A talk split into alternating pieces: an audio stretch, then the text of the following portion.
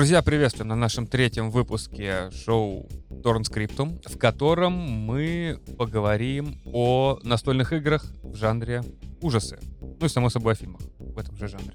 О чем же мы еще можем говорить? Да, по стандарту с вами сегодня, как вы думаете, кто? Буду я, Владимир, из команды Horror Production, писатель Николай Романов, Друзья, здравствуйте, рад всех слышать. Режиссер-сценарист Евгений Колядинцев. Здравствуйте, дорогие друзья. И позвольте представить нашу новую ведущую Марину Рене, создательницу и ведущую канала Дайвис. Всем приветики. Счастливы здесь находиться. Про тему мы сказали. Давай, Марина, так как ты у нас сегодня первый раз, тебе придумать локацию, в которой мы сидим. Какая-то страшная локация должна быть или просто связанная с хоррором? Ну вот смотри, мы разговариваем о настольных играх и фильмах ужасов, в которых фигурируют настольные игры, которые будут основаны на настольных играх. Следовательно, локация должна содержать и ужасы, и возможное место, чтобы поиграть в настолке. Ну или вообще просто, как ты представляешь, это место, в котором мы будем сегодня сидеть? Пускай это будет в антураже Лондона 1988 года, если вам это, этот год о чем-то говорит. И мы с вами будем сидеть в местном трактире где-то за полночь, а за окном идет дождь. Там и можно поиграть в настольную игру, раскладывать картишки. Большой и деревянный стол, это... деревянные скамьи. Скамьи, да, да, да. Стол, скамьи. Такие грубые кости очень... такие, знаешь, которые кидать надо такие. Вот так, Да, да, да, чтобы брякало, брякало в кружке в такой да. глиняный. Класс. Значит, такова и будет локация. Думаю, стоит начать к тому, то, что настольные игры в наше время занимают достаточно серьезную нишу. Многие из нас хотя бы раз в своей жизни играли в них. Многие на пьянках в них играют. Но мы поговорим немного о других настольных играх. Конкретно о настольных играх и фильмах ужасов. Ну, вообще не знаю, насколько актуальна эта тема с настольными играми. Мне так кажется, это там для детей, да, для ботаников. Сейчас вот реально играют, да? Народ как бы режется в настолке. Не, я знаю, там какие-то каналы есть, что-то там втирают, но вот как не верится, что это с ужасами связано. Я вообще с этой целью сегодня и присутствую. В том числе, мне кажется, Марина должна нас некоторым образом убедить или раскрыть вот эту сторону. Я помню, я в детстве играл, вот у меня там было, что там кубик кидаешь, Буратино бегает. Вот мы же про это говорим, да, Марин? Слушай, ну, в целом ты прав, потому что до сих пор никто настольные игры не воспринимает всерьез, и для всех это обычно что-то под пивко, что-то, во что вы можете быстренько сыграть, не знаю, показать какие-то пантомимы, провести время там, потратив буквально час на эту игру, но игры пошли дальше, они сейчас расширились по всем жанрам, разошлись. При этом жанр хоррор почему-то остался все еще не востребованным. Я так попыталась подготовиться к этому подкасту, изучить, какие у нас есть игры, которые могут создать нужную атмосферу и действительно даже напугать, либо создать напряжение, и их оказалось очень мало. То есть есть настольные игры, реально прям игры ужасов, они страшные, в них жутко играть, и вот сейчас мы про них узнаем, да? Да, да. Смотри, Супер. для начала, я думаю, стоит сказать о том, что есть несколько видов настольных игр. У нас есть настольные настольные, где у нас какое-то поле, какие-то кубики, какие-то карточки, фишечки, к которым мы более-менее все привыкли, которые мы знаем. Ну, вроде монополии, например. Хотя, мне кажется, если снимать хоррор по настольной игре, игре, где все друг друга будут убивать очень жестоко, где будут ломаться семьи, то «Монополия» — это идеальный вариант для этого. Нет, клевая, да, такая же игрушка. Улика, да, фильм замечательный, но он к ужасам, к сожалению, или к счастью, не относится, хотя он кошмарен для неподготовленного. Смотрел такой фильм? Вообще, это мой любимый фильм, и мне очень нравится игра, но она скучноватая. Фильм «Улика» уже очень-очень много лет входит вообще в число моих любимых. Это прекрасная, потрясающая комедия Джонатана Лина с прекрасным Тимом Карри, который, кстати, сыграл первого Пеннивайза. И у фильма три концовки. Я просто Четыре. Четыре. У Кледа четыре концовки. У фильма. У фильма четыре, и одну концовку вырезали, ее зацензурили и не показывали. Есть секретная концовка. Домашнее задание.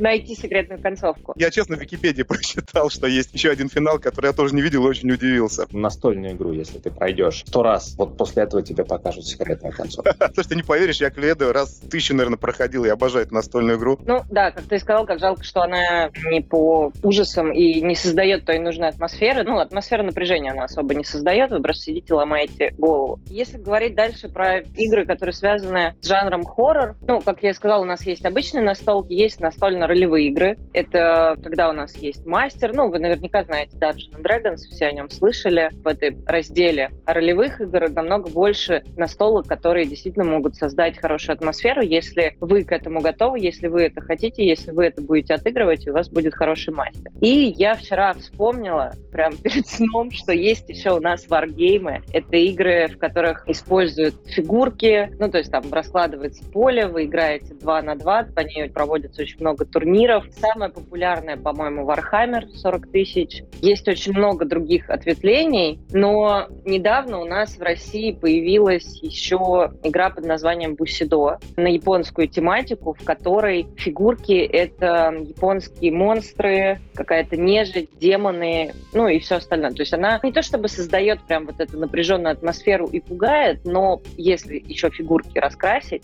получается довольно интересно наблюдать за этими боевками. И можно как-то подкрутить себе атмосферу такого хоррора японского. Так, вообще реально вот это Dungeon Dragons, вот эти и прочее, это все это хоррор, да, ну, фэнтезиатина такая, мечи всякие там, Нет, щиты летают, Dragons магия. Это, это я привела как пример настольной ролевой игры. Из хоррорных есть очень знаменитая, она сейчас, кстати, начала переиздаваться, ее можно купить, переведенную на русский язык. В принципе, я буду говорить о тех, которые локализованы. Это «Вампиры Маскарад», где вы играете, собственно, за разные кланы вампиров. Ну, это жанр хоррора, она построена на том, что вы должны справляться со своим монстром внутри, вы должны питаться каким-то образом, искать кровь, убивать или выборочно, невыборочно. В общем, Это которая у вас наследие? нету другого варианта. Они там разные, их много. Ну, типа Vampire the Masquerade, по-моему, она называется. Их просто несколько книг. Я не особо в ней разбираюсь, потому что не самая моя любимая система. Просто в целом о ней упоминаю. Следующее у нас «Чужой», которая не так давно, по-моему, была локализована.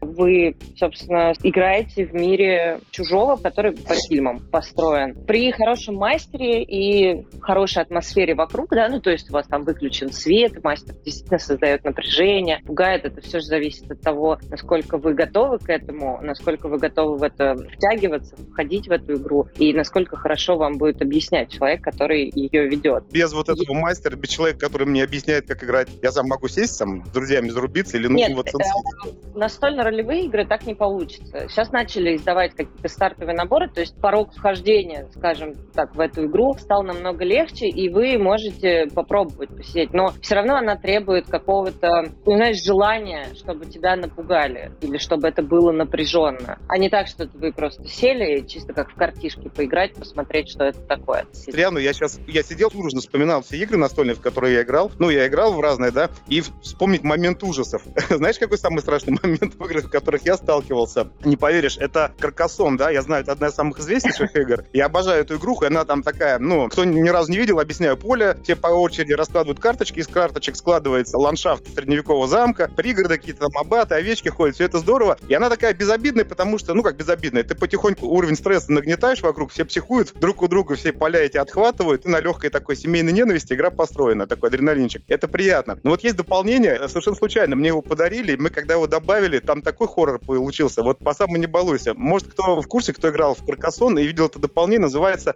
«Принцесса и дракон». И там э, появляется дракончик, то есть когда выпадает фишка с вулканом, ну, не вдаваясь в подробности, просто представьте, а на поле выставляется фигурка страшного, ужасного деревянного дракончика. Ход игры прекращается, и этим драконом управляют все по очереди. То есть один игрок им делает ход, потом другой, потом другой, и дракон уничтожает все вокруг себя. Вот его движение хаотично, судорожно метающееся, потому что, ну, у каждого своя политика. Этого дракона бедного начинают просто по полям туда-сюда метать, чтобы он все вынес врагам. Я играл с человеком, который реально трясло. Он был взрослый человек, серьезный, ну, мне ровесник. Мы играли, он когда видел этого дракона, он, дракон, дракон, он все уничтожил. Э, дракон, зачем вы вытащили? Уберите нафиг эти вулканы. Блин, так смешно было. Но человеку было очень страшно. Вот, э, извините, что я в такой истории встрял. Но, блин, работает. Хоррор я нашел только что для себя. Продолжаем. Но видишь, это зависит от того, что кого пугает. Меня, например, пугает, когда игра не заканчивается, и из нее нереально выйти. Мы играли, я перескочу немножко по своему плану, который я хотела рассказать. Мы играли в «Ужас Аркхема» второй редакции. Никто не разобрался в правилах. Мы играли уже шестой час. Это была ночь вот с 31 на 1 октября.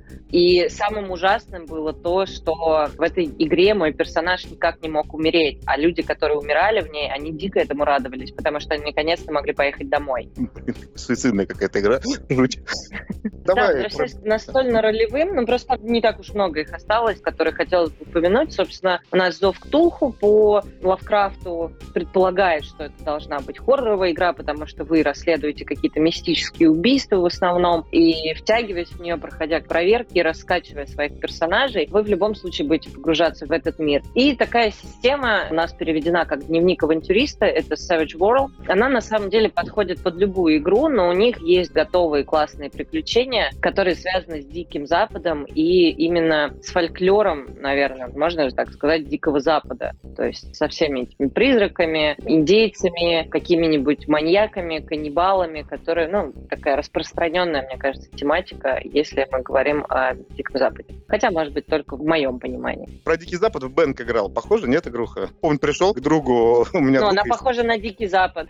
рыцарем, да. Просто на что именно она должна А нет, ну, то есть карточки вот как раздаются, или там поле, про которое ты рассказал, как оно выглядит? Мне просто Нет, это настольные игры. Вот это, я тебе говорю все это время про настольно-ролевые. Ну почему? настольные Например, чужие- игры, по, по чужим это- же там с полем тоже, с фигурками. Нет, путаешь. чужие это тоже настольно-ролевая игра. Есть настольная игра, чужой, а есть настольно-ролевая игра. Настольно-ролевая отличается от того, что у вас есть мастер, вы создаете. По сути, игра вам дает возможность создать своих персонажей по определенным критериям, там, выбирая расы, классы, какие-то навыки, прокачивая их. И вы ходите по приключениям, которые как сценарий прописаны. То есть вы идете по сценарию, выполняете действия, вы придумываете сами, что вам делать. То есть Мгм. у вас нету там открываешь карточку, типа ход игроков, вы открываете карточку, потом вы там передвигаете фишку. Нет, у вас вся игра — это ход игроков. Это постоянное обсуждение. Это такая очень социальная игра. От системы к системе она может отличаться тем, там, какой кубик вы кидаете, чтобы подтвердить выполнение ваших действий или пройти какую-то проверку. Понял, мои вопросы тупые. Ладно, поехали Да. дальше.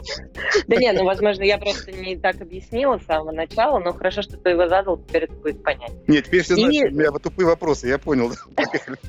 Мы, собственно, подбираемся к настольным играм, и, к моему большому сожалению, их очень мало в жанре хоррор. В основном это, в принципе, только одна линейка, которая связана с Лавкрафтом. Ну, не как связана, она по произведениям Лавкрафта. И это все игры, которые, ну, так или иначе, там называются Ужасарк, Мактулху, Древний ужас. То есть есть прям целая-целая линейка этих игр. У них разный ценовой диапазон. Не сказать, что они дешевые. Мне кажется, по-моему, начинается тысяч от двух, самая простая игра, и заканчивается там 15-20, я уже не вспомню. Все они кооперативные, то есть вы все в них играете командой, то есть там нет такого, что кто-то против кого-то играет. Они действительно с помощью артов, с помощью какой-то нагнетающейся обстановки, то, что у вас всегда есть конечное время, вам нужно успеть сделать что-то, пока там не вылез этот древний. Вы всегда сражаетесь с монстрами, со злом. И там за счет механики кубиков у вас рандом, ну это 50 на 50, да, то есть не знаешь, выиграешь ты или нет. И бывает в очень сложных ситуациях у тебя еще и кубики не падают, ты постоянно теряешь рассудок. И все это создает очень классную нагнетающую обстановку. Есть игры в этой же серии, по-моему, «Особняки безумия», которые играются через приложение на телефон. Оно дополнительно еще дает музыкальное сопровождение, что тоже очень классно добавляет атмосферы. Все, собственно, настольные игры, они будут вас пугать и будут вас заинтересовывать, если вы этого хотите.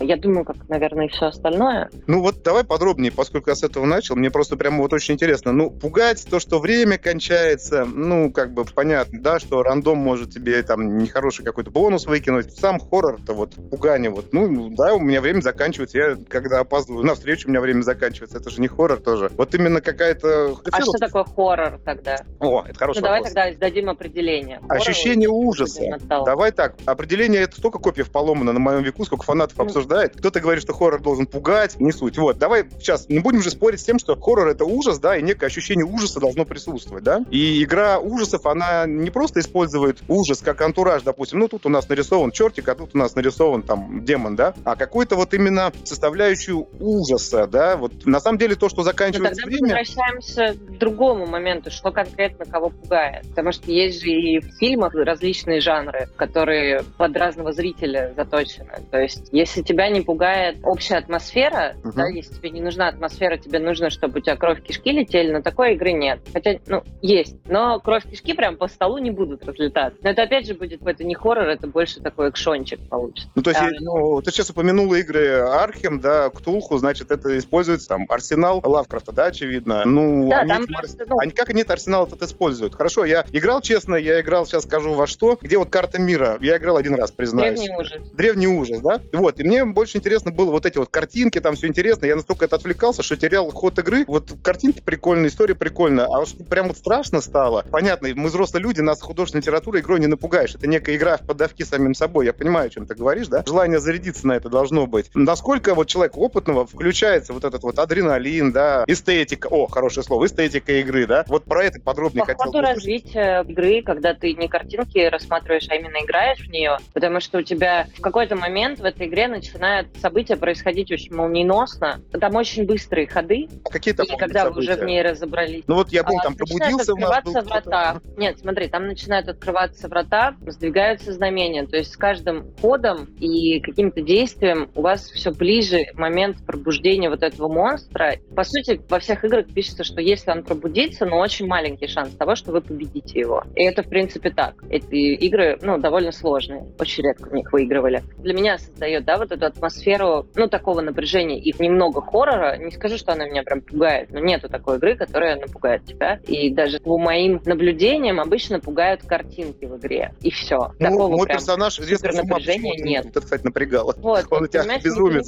У тебя начинает резко происходить событие, у тебя открываются врата, ты понимаешь, что их уже становится очень много на поле. Вы не понимаете, как с ними справляться, куда направлять силы, что делать. Появляется куча монстров, вылазит откуда-то, что-то происходит. У тебя карта мира просто начинает наполняться какой-то вот этой лавкрафтовщинской, ну, нечистью. И время заканчивается, вас двигается эта фишка. У вас персонажи постоянно на какой-то практически на минимальных значениях своего здоровья там или рассудка. Напряжение в том, что ты понимаешь, что тебе становится сложно. Тебе нужно быстро принимать решения, в очень ограниченное время. Это может пугать. Звучит круто.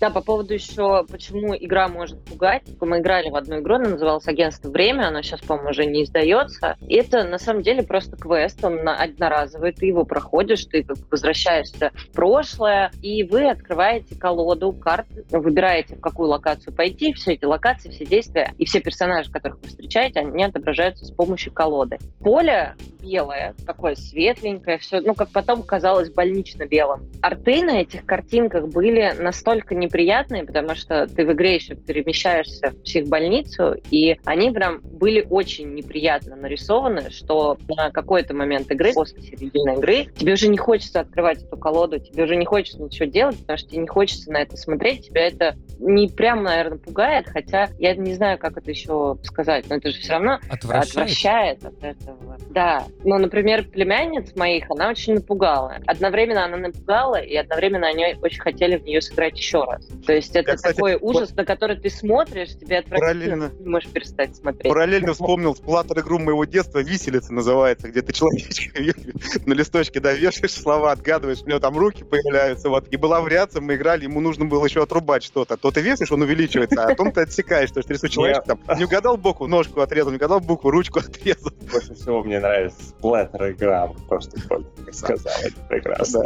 Да, еще была кошмарная игра Акулина, но это вообще, я в детстве так боялся этой черной дамы вытаскиваешь. Играли в Акулину? Нет, никогда игру? Да, да. Ну, пиковая вот дама, да? Да, тянешь ее, она у тебя, а, и такие лица вокруг у тебя, ха-ха, ты ее вытянул, блин, жуть. Так, ладно, поехали дальше, извините, отвлекся. Ну, достаточно сложно настольной игрой, как мне кажется, напугать. Если человек, садясь за игру, просто смотрит на карточки, на фишечки и то, что он сидит с друзьями, он не пытается погрузиться в атмосферу, у него не получится на себя перенести всю эту атмосферу. Ему это просто не понравится. У меня есть много друзей, которые не понимают вот этого всего. Можно сколько угодно им читать лор, можно сколько угодно рассказывать о ситуации, в которой они находятся, но для него это просто фишечка, которую он передвигает по полю, и карточки, которые он читает. Это та же самая монополия, постоянная монополия, какая бы игра ни была. Перефразируя, простите, не Оскара Уайлда, а перефразируя Николая Романова, да, красота в глазах смотрящего, ужас в глазах смотрящего, потому что мне очень понравилось, как правда было сказано не про настолки, а про такую штуку, как текстовые квесты, в которые играл Шелдон Купер в «Теории Большого Взрыва», да, тот еще гик, он сказал о том, что там в озвучке Томас Бомбей фраза гениальная совершенно прозвучала, что текстовый квест э, задействует самую мощную видеокарту твое воображение. По-моему, вот это вот гениально. Если что... говорить про теорию Большого Взрыва, я помню, там была одна серия, после этого даже специально погуглил, когда Шелдон раскладывал настольную игру. Эта настольная игра входит в книгу рекордов Гиннесса, потому что только подготовка к партии занимает 22 часа. Ага. Так они в Dungeon Dragons играли, там они ну, ДНД это они просто играли, там как бы игра идет. Я не помню серию, но я помню, что там какая-то коробочка не такая большая, но там про войну в Африке, по-моему, она идет. Там поле занимает, наверное, пол квартиры. И тебе вот эта расстановка войск идет. Ну, подготовка к началу игры почти сутки. Это перебор. Ну, да, я бы не стал в такой играть. Тут ты так не соберешь никого, чтобы вот, даже кстати, на час. Это самая большая а проблема, да. Собирать. Опять же, по поводу пугания, если смотреть фильм ужасов и постоянно сидеть в телефоне, ты будешь пугаться только с скримеров. Поэтому, если ваши друзья не хотят входить в атмосферу уже такой пугающей, да, хоррор настольной игры, просто пугайте их периодически. Типа, было там, резко. Ну, о каком поколении? Все, это будет хорошо. Не, ну это понятно, потому что все через такие истории проходили. Я тут помню, в молодости было, смотрел ТЦУ «Железный человек», обожаю этот фильм. Я смотрел его первый раз, ко мне друзья приходят, такие сидели, сидели. Что за говно ты смотришь? Как бы, ребят, мне страшно, страшный фильм. Ну, кто не видел, посмотрите ТЦУ «Железный человек», замечательное кино, Цукамото, вот. Но тем не менее, как бы, да, кто-то и Акуна Матату диснеевскую тоже плюет. Так что все от этого зависит. Нет, мы как раз исходим с того, что да, мне нравится произведение ужасов, я хочу взять игру ужасов, я сажусь играть, и мне объясняют, блин, ну тут у тебя рандом, персонаж, кидаешь кубики, тянешь карточки, какие, какие карточки, где как бы ужас. Вот мы в чем разбираемся. Ну, пока все, в принципе, убедительно звучит, мне нравится. Ну, я чувствую, что раз, когда играл, я даже так неловко его упоминаю, потому что я не то, что настроен не был, ну, чего вы мне покажете, и быстренько свалил. На самом деле, я думаю, что это упущение, потому что настольные игры-то я люблю. У меня есть любимая хоррор-игра, но я думаю, мы до нее доберемся еще, да? Да, будет интересно. Да, да, я поняла, о какой игре ты говоришь. Я думала, может быть, что-то новенькое получится. Нет, она не Сейчас новенькая. пока как-то так хочется вплести еще одну не пугающую игру, но при этом я считаю, что она относится к жанру хоррор, потому что, например, фильмы про зомби меня не пугают, но я их очень люблю, так же, как и настолку «Зомбицид», угу. которая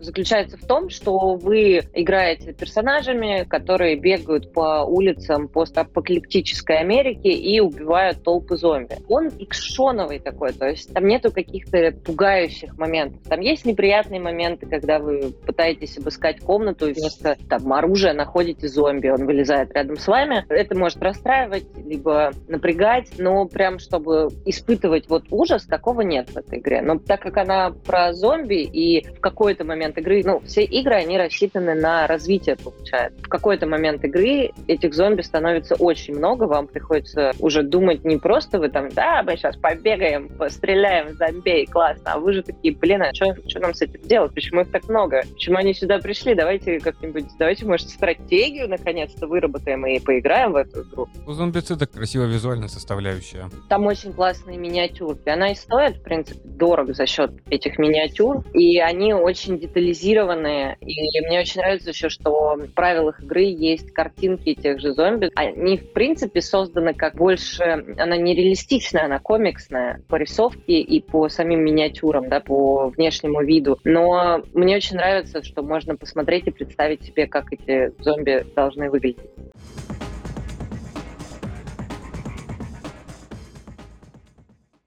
Так, Марина, у меня тогда следующий вопрос. Вот ты хоррор-игры любишь, перечисляешь. Давай тогда к личному опыту. Расскажи, что пугало тебя? Какие самые страшные? Не просто, ну, это картинки, это фишечки, это понятно. А вот скажи, вот прям реальный случай. Я играл в игру, там, «Адская смерть во льдах», и тут такой эпизод игра подбросила. Был уже наверняка, да? Я реально заинтересован, я понимаю, что я сегодня не смогу сесть на столку с кем-то разложить, меня уже это гложет. А вот эмоции я сейчас подчеркну. Поделись. Слушай, ну прям, чтобы прям пугало, такого не было, потому что, в принципе, меня пугало пугают только всякие паранормальные явления. К счастью или к сожалению, у нас игры пока не взлетали в воздух, и фишечки сами собой не передвигались. Хотя это была бы крутая настольная игра, если бы во время того, как ты в нее играешь, у тебя какие-то фишки двигаются самостоятельно по полю. А ну, были да. напряженные моменты, опять же, в том же древнем ужасе, когда у тебя остается очень мало рассудка, и ну, тебе очень понравился персонаж, ты к нему очень привязываешься, ты понимаешь, что сейчас он будет умирать. Типа тебе либо жертвовать персонажем, либо проигрывать в игре. Это очень такой сложный выбор, который расстраивает даже больше. Тогда у меня есть некий такой вопросик достаточно интересный. Почему вот ужас Аркхема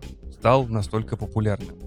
Когда ты разговариваешь с человеком и озвучиваешь саму идею, что вот я люблю, я играл в настольные игры, вот одним из первых вопросов будет вопрос про серию ужаса Акхама. Она просто настолько распиаренная получилась у нас, или она реально настолько хороша? Я, честно признаюсь, в нее я не играл. Слушай, во-первых, то, что я говорила ранее, ее очень много. Очень много игр в разной ценовой категории. То есть это не просто одна коробка. К ним же еще куча дополнений выходит. Если ты зайдешь в любой магазин настольных игр, особенно в Hobby Games, там практически практически будет полки две, которые усилены вот этим ужасом Арком. Так или иначе, он будет тебе попадать ну, на глаза. Я вчера как раз специально залез а, она... посмотреть ага. именно на ужас Аркема второй редакции, которая обычно кажется не третий. Чтобы собрать всю коллекцию, нужно больше 30 тысяч. И со всеми дополнениями вообще все, что выходило к нему. Ну, по крайней мере, то, что у них на сайте есть. Так он уже не издается второй редакции. Но что-то что у них все равно есть.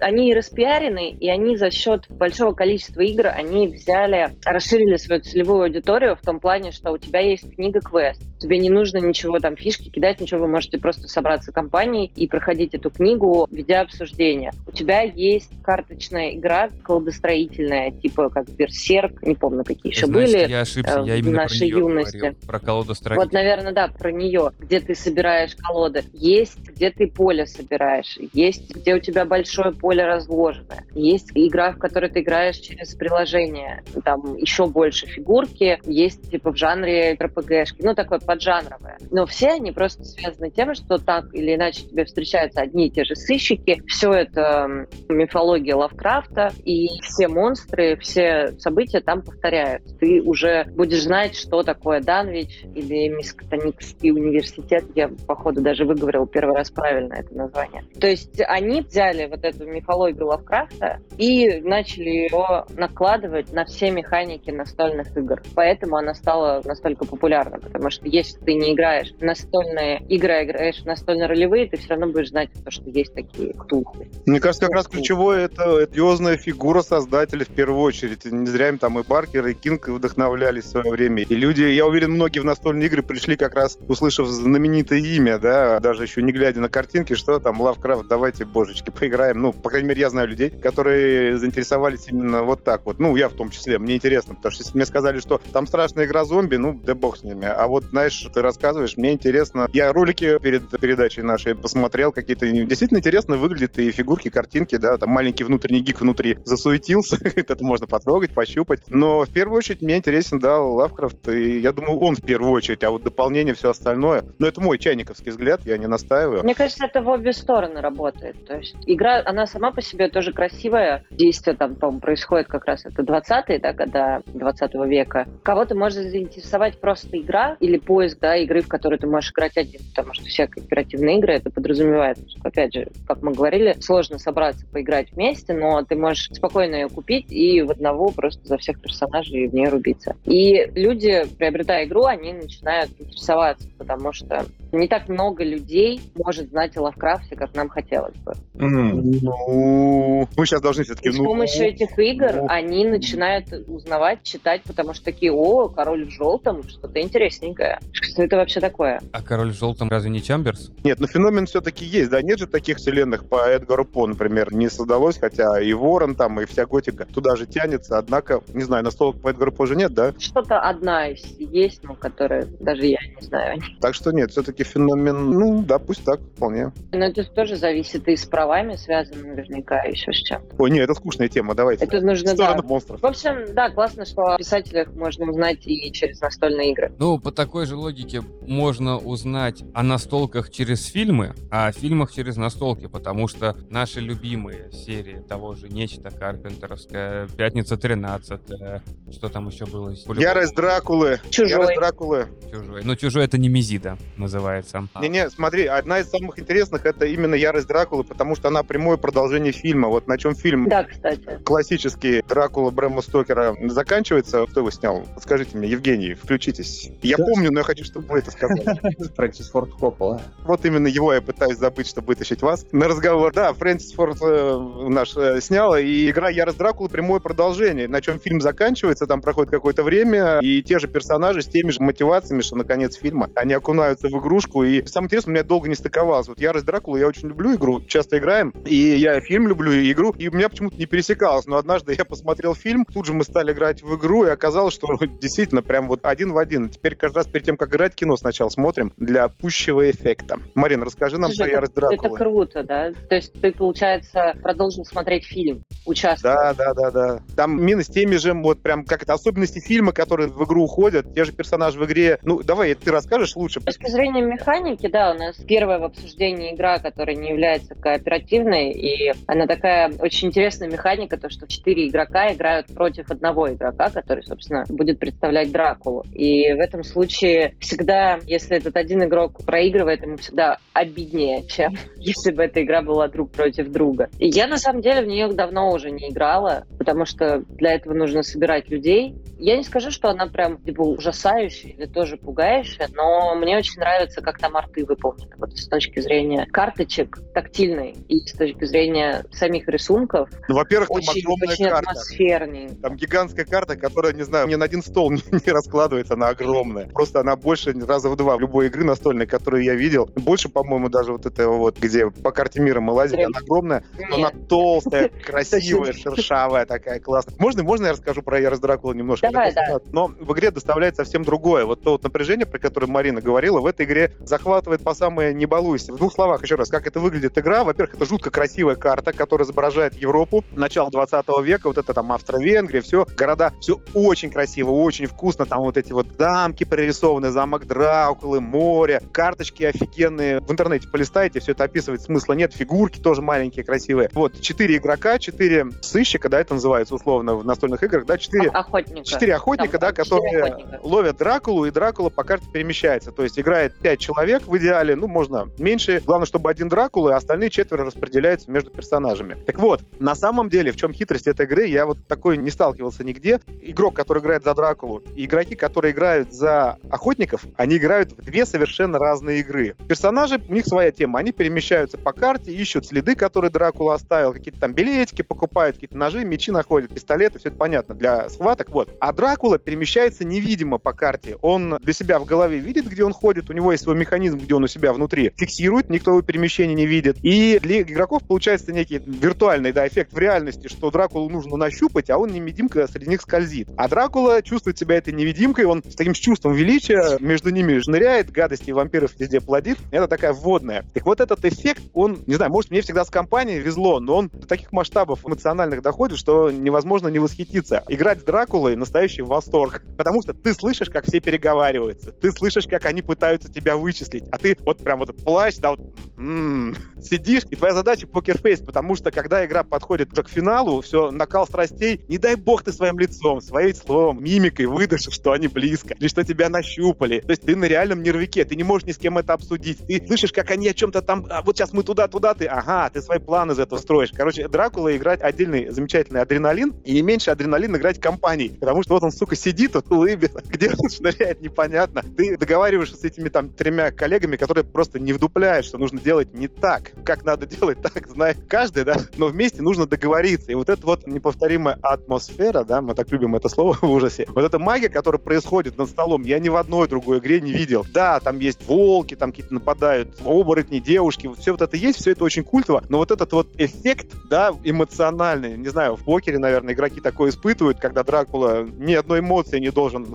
ни бровью повести, выдать себя, что есть, а сам сидит, что они там договорились, какой у них план, а без плана невозможно. Фишка в том, что четыре охотника не смогут, не объединившись в четкую команду, Дракулу поймать. Он иначе там выскочит в море, еще куда-то, и на лайте просто игра закончится и будет скучно. Потому что они будут бегать четвером, собирать, собирать, собирать, и время выйдет. Вот, они обязательно да, собираются... там же все время ограничено. Да, да, да, да. Я помню то, что у тебя... Мрак сгущается там. И влияние да, Дракулы да, да, да, растет над Европой. Дракула может чисто по времени выиграть, поэтому объединиться надо. Но все планы, которые вы строите, Дракула сидит и слушает в наглую. Как меня это бесило вначале, просто передать, что ты слушаешь. Смотри, в правилах написано, Дракула слушает. Ты ёп.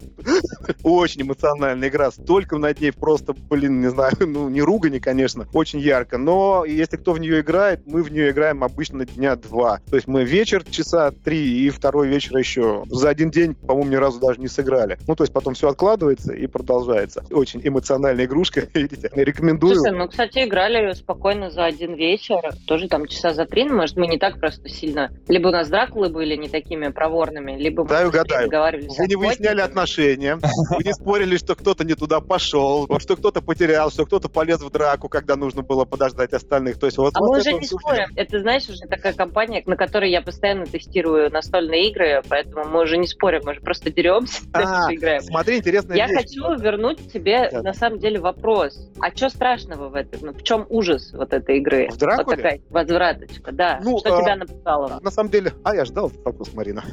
Да, я не скажу, что она, в принципе, страшная. Мне нравится антураж. Она такая готика, да, вот, нравится. Мне нравится эта эпоха. Я про нее читаю. Это время Чехова, это время Франц Фердинанд, трагедия, начало Первой мировой. То есть вся атмосфера меня просто туда засасывает. Я сижу, мне это очень А, так, нравится. же, так же атмосферно получается. У меня Да, просто да, да, древний да, да, да. ужаса Марвел то же самое, ужас. потому что мне нравится 20-е года. Вот эта атмосфера Америки Ужас. 20-х годов. Ужас некий, как раз именно то, что ты сказала, да, когда в конце, там есть подробности, сейчас не будем, когда амулет складывается, ярость Дракулы начинает возрастать. Вот эта ярость Дракулы, название пресловутое, это определенный некий профит. С каждым днем, сколько вы его ищете, его мощь увеличивается. Она становится страшнее, страшнее, страшнее. И вот эти внутренние часики игры, которые от минут, часов реальных не зависят, да, вот это внутренние часы, там есть счетчик, который ты же регулируешь, он начинает идти быстрее, быстрее, быстрее, времени все меньше, сделать ты тоже можешь все меньше. И вот этот вот некий эффект цейтнота, да, помноженный на атмосферу, море, шторм, летучие мыши, волки ночью в тебя вцепляются. Да, в голове замечательную картину рисует, да, ужас в глазах смотрящего. И да, момент, который я не успел упомянуть, мы все, в принципе, не игроки. Наша команда, мы не залипаем на настольные игры. Мы играем в три игрухи. Клюэда, Каркасон и Ярость Дракулы. И то там, ну, раз в месяц, может, соберемся, кайфанем и не перегружаемся этим. Поэтому для нас каждый раз это необычно. Вот я хочу что сказать. Я думаю, что человек, который посвящает много времени игре, он как раз больше смотрит там на, как там, механизм устроен, что-то еще, а мы, мы правила каждый раз заново пересчитываем, что тут говорить. Так что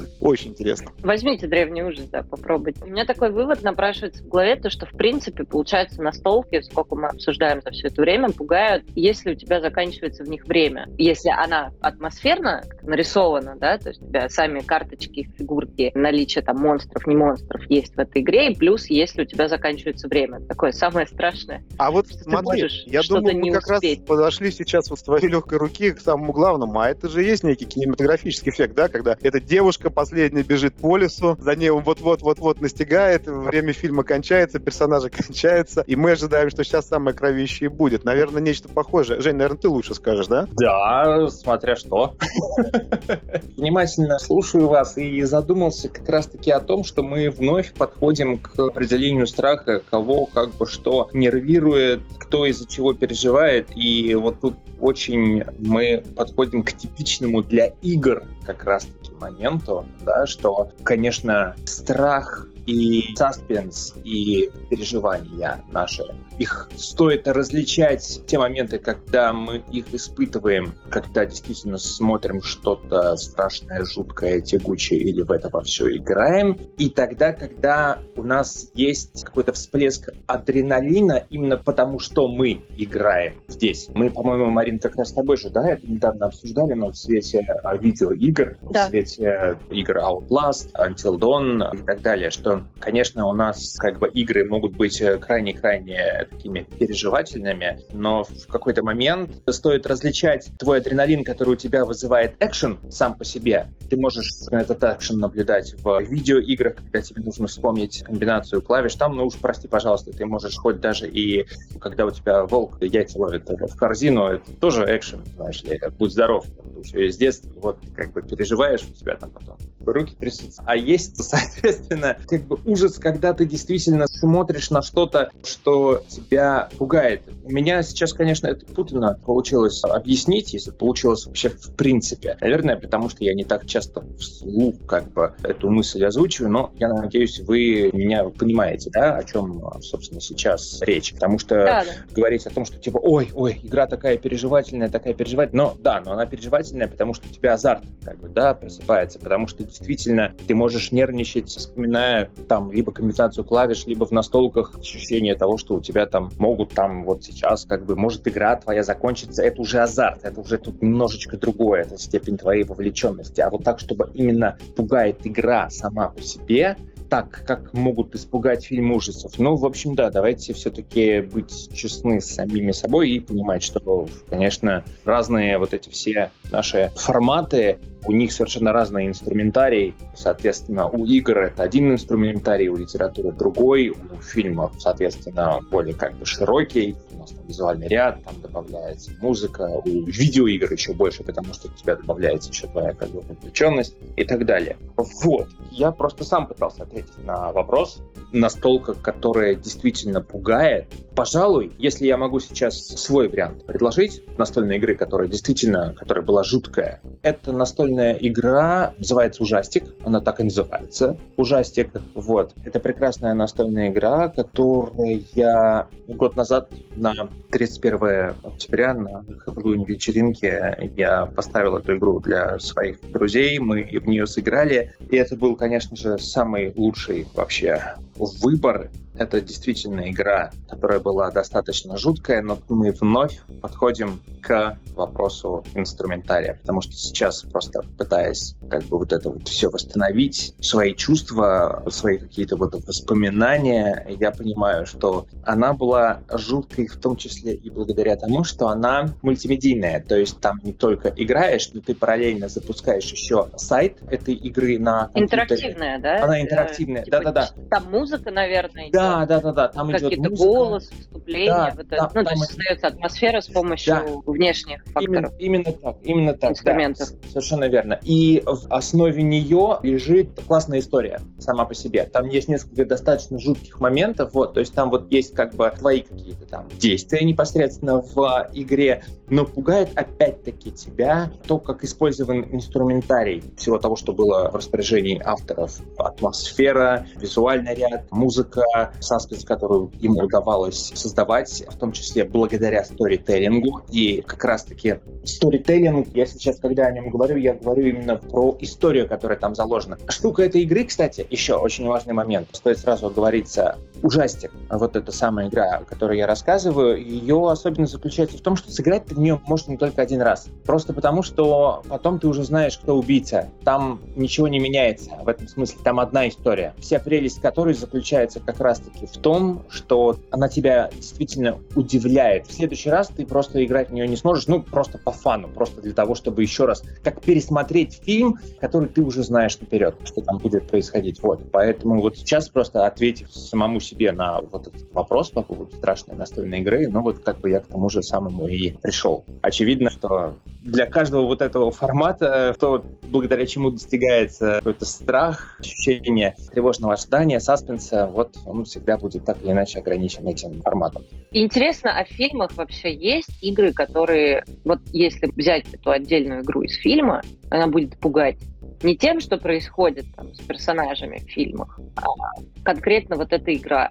Если мне, ты сядешь и будешь мне кажется, играть в дома все настольные игры, которые показывают в фильмах, которые базируются на настольных играх, все связано с тем, что настольная игра тебя убивает. Ну, в любом случае, что бы ты ни делал, ты все равно умрешь.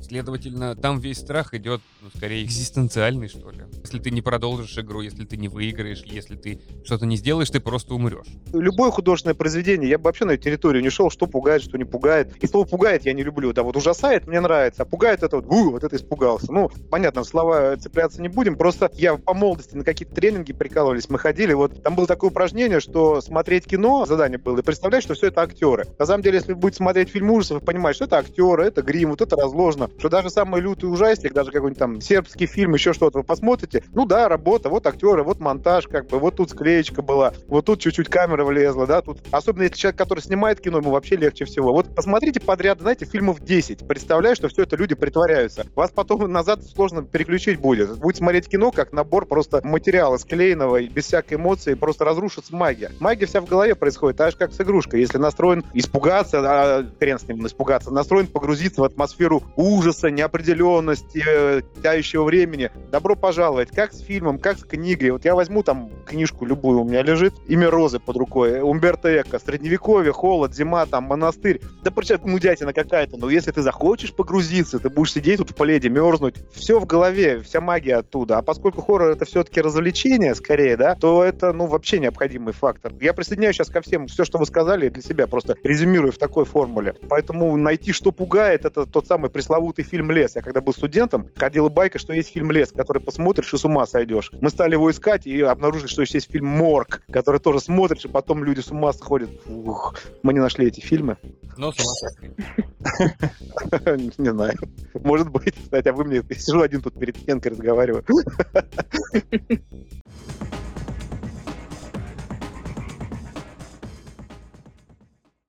Кстати, про фильмы «Ребята». Я специально задался задачей. Я второй раз, по-моему, подряд на подкастах говорю эту формулу, задался задачей. Я попытался собрать фильмы ужасов, в которых настольные игры фигурируют. Если вам интересно про это говорить, то добро пожаловать на эту часть нашего подкаста. Дело в том, что, конечно же, самый известный фильм, кто первый назовет с настольной игрой, это... Джуманджи? Да, Джуманджи. Конечно, Джуманджи, мне кажется, фильм все вся собрал, все переплюнул, первая часть, и все, что можно на эту тему рассказал. Но на самом деле нет, порылся, поковырялся, и понял, что фильмов, связанных с настольными играми, целая куча, море, тьма тьмущая, и решил выбрать некоторые критерии. Да? Во-первых, поскольку мы хоррор-подкаст, поскольку мы прям про настолки говорим, решил исключить целый пласт замечательных фильмов. Это про видеоигры, это про те же самые продолжения Джуманджи, например, да, это про карты, бильярд, шахматы, прощай, Гарри Поттер, да, вот это все очень интересно, но именно настолка, коробка, фигурки, карточки какие-то, вот чуть-чуть уже, именно в понимании в современном настольной игры. Игра должна быть частью фильма. То есть появление в кадре, как в «Пятница 13 появляется «Монополия», да, известный эпизод, не катит. Игра должна быть прям прошита туда. И это не должен быть фильм по игре. Улика про нее говорили, по Клюэда. «Подземелье дракона» недавно хороший фильм вышел Да, по да, игре. Тоже не катит. Нам нужно, чтобы это был фильм, снятый про настольную игру. Это часть сюжета, как Джуманджи, как великолепный фильм «Затура». Кстати, кто не видел, рекомендую. После Джуманджи вышел, и, по-моему, даже в чем-то, а может быть, даже во всем и переплюнул. Мне нравится больше. Но самое главное, это должны быть фильмы ужасов. Да, и ролевые игры тоже всякие исключаем, все эти карточки на лоб, все это не котируется. Ужастиков полно тоже. Нет. Нам нужен фильм ужасов с настольными играми. Получилось так, что я собрал несколько фильмов, предлагаю их обсудить. Их шесть штук. Поэтому какие-то в большей, какие-то в меньшей степени про настольные игры. И сразу предупрежу, что, возможно, вы игрок в настольные игры, да, и сидите, слушаете нас с карандашиком, с бумажкой, там все записываете. Вот фильмы будем упоминать, вы для себя пометочки делаете, потом что-то из этого, возможно, и посмотрите. Рекомендую. Я всегда так подкасты слушаю, потому что фильм Конспектируешь. Yes. Хорошее слово. Надо записать.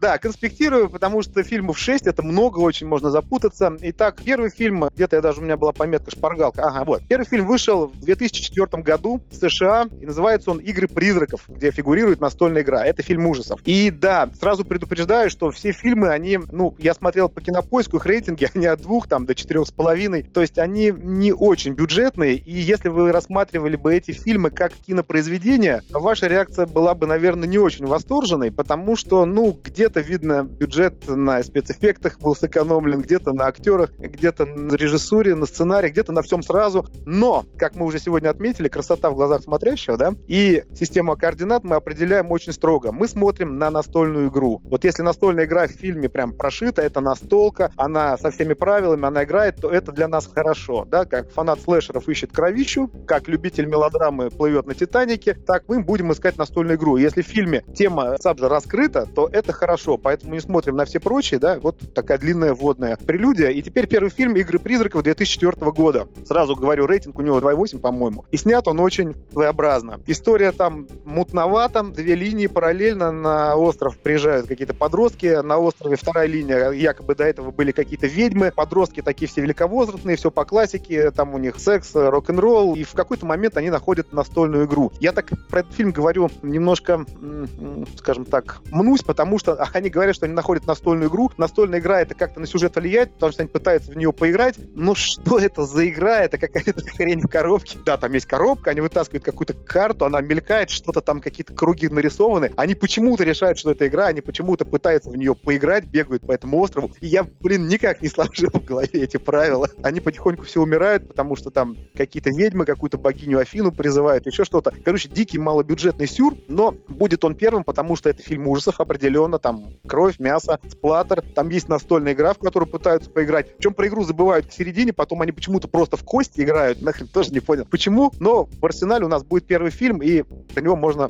событий двигаться дальше. У кого-то Пока, вопросы? пока звучит так, как будто нашли, знаешь, старую настольную игру на даче, бегло посмотрели правила, ничего не поняли, но решили, что давайте сыгранем. Да, там есть правила, там какие-то объяснения, поэтому фильм прошит, да, настолка, все. Причем то откуда тут настолка, как это с ведьмами связано? Вообще не врубон полный. Марина, ты можешь как игрок эту игру как-то обсудить? Нет, нам? Но тут еще стоит добавить, что по острову были раскиданы специальные знаки, которые они находили на этой карте. Причем карта выглядела, как будто на коже человека была сделана. Как они соотносили... Слушай, как она выглядела, я вообще промолчу из всей кожи, с какой части тела она была сделана. Жуткая совершенно игруха. Но правилам все совпадает в нашей системе координат. Да, да, были правила, были знаки. Какой-то такой знак, кстати, блин, это самый шикарный знак из фильмов, которые я видел. Я даже его нарисовал, пока То, смотрел. то есть они по карте игры вот этой настольной искали знаки, да? То есть это такой... Да сложно сказать, Слушай, понимаешь? Да, там на самом деле Э, настолько все понятно. намешано было. Пасхальные яйца, да, типа собирают. Знаешь, у меня было ощущение, не в минус фильма, это как вот э, письмо дяди Федора.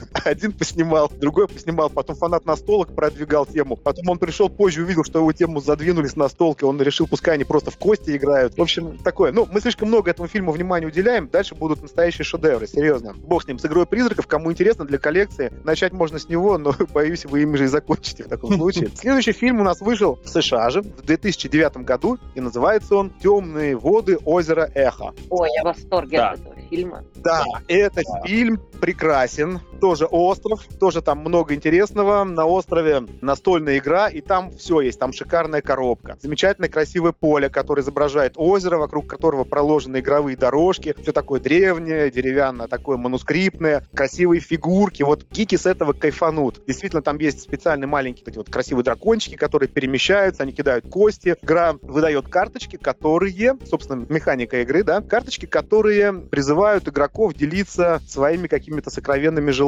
да? Да. Свою боязнь выражать, какие-то страхи Какие-то говорить. секреты раскрывать, Да-да-да. да. Или положительные, или такое. Да, все так, да. Ну, оговорюсь, там же вначале есть какая-то прелюдия, да, что на самом деле на этом острове какой-то бог Пан из Древней Турции что-то привезли, какие-то артефакты, какая-то муть на самом деле. Нет, И- там же фишка в том была, ну, то, что там прям в начале фильма, это не спойлер, в начале фильма говорится, что эту игру воссоздали по древней какой-то вот этой игре, посвященной этому демону, по ее Да, пану. Только причем тут кто. пан в 27 году в Турции, я не понял, ну ладно, вот. Зато там есть жидкий терминатор еще в этом фильме, это прекрасно. Это, кстати, да. Да, Да, это, раз- это цепляет с самого начала фильма. Там есть Роберт Патрик и Даниэл Харрис, если кому-то это имя известно. Тоже сейчас. Приехали.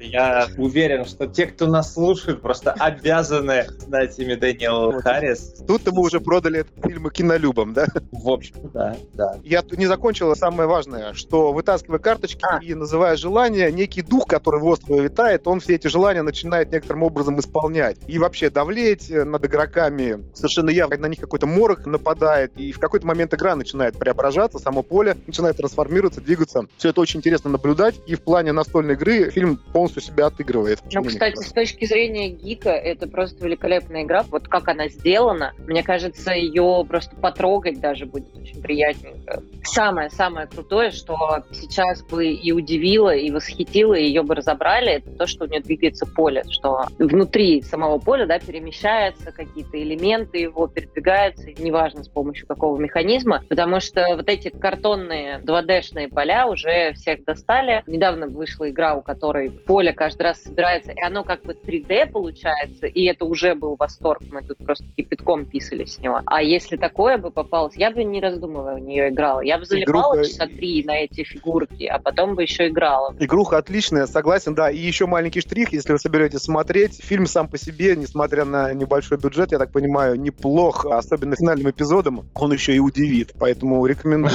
Женя, твое мнение тоже очень интересно. Да, насчет финальный эпизод удивит. Вы знаете, на самом деле за такой ход именно в среде кинематографистов, сценаристов могут и побить на самом деле, когда вот в конце вот этот как бы твист, ну, грубо говоря, сценаристов, скажем так, учат такого не делать. Ни в коем случае вообще, никогда. Ну Вот, то, Слушай, что, то, но что- он хорошо и гармонично вписался сюда. В принципе, как будто бы да. С другой стороны, стороны, тут, понимаешь, вопрос на самом деле не в том, что вписался он сюда или нет, а в том, что ты, ну, ладно, хорошо, будем, наверное, немножечко спойлерить без этого обсуждения этого фильма. Не знаю, а мне, кстати, немножко подпортил впечатление от фильма вот этот твист, потому да. что я такая, ага, все понятно, а потом такая, да, все ничего не понятно. Ну, да, то есть на самом деле... Там, там такой же двойной твист. Типа, первый твист, он такой, ну, ладно, еще, ну, окей. А второй потом, то, что там происходит, последний самый кадр, как было «Не бойся».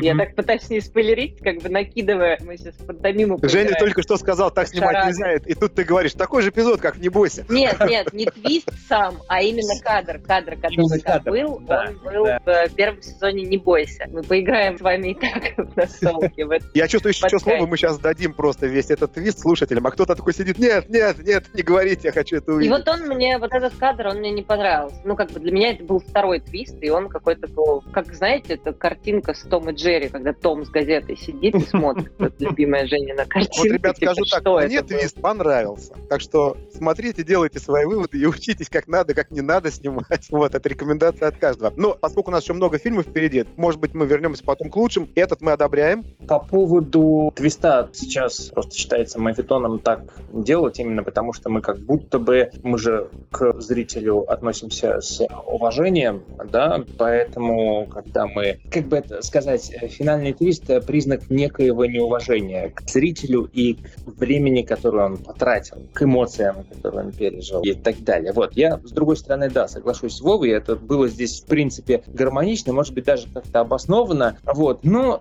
с другой стороны, так, если уж честно сказать, то, ну, он меня развлек, наверное, так. Этот твист, он меня развлек. Что мне понравилось как раз-таки, это, в первую очередь, Дэниел Харрис, который просто не может не нравиться, я считаю, тем, кто любит хоррор. Прекрасная актриса, хоррор-икона, как я называю, да, она сыграла Джейми Ллойд в четвертом, в пятом Хэллоуине, она сыграла Энни Брекет в диалоге Хэллоуина Роба Зомби. И, кстати, любопытно очень, знаете, то, что этот фильм вышел в 2009 году. Я, честно скажу, я не знал год выхода этого фильма, когда я его смотрел, и я пытался просто понять, что же я я сейчас смотрю, в каком году он был сделан. И тут меня на самом деле смутили, сбили с толку две вещи. Это то, насколько классно выглядит Дэниел Харрис и как классно выглядит Роберт Патрик. Потому что оба они выглядят молодо на самом деле. Поэтому я подумал о том, что это начало нулевых. Исходя из цветокоррекции, исходя из, ну, вообще, в принципе, там, рисунка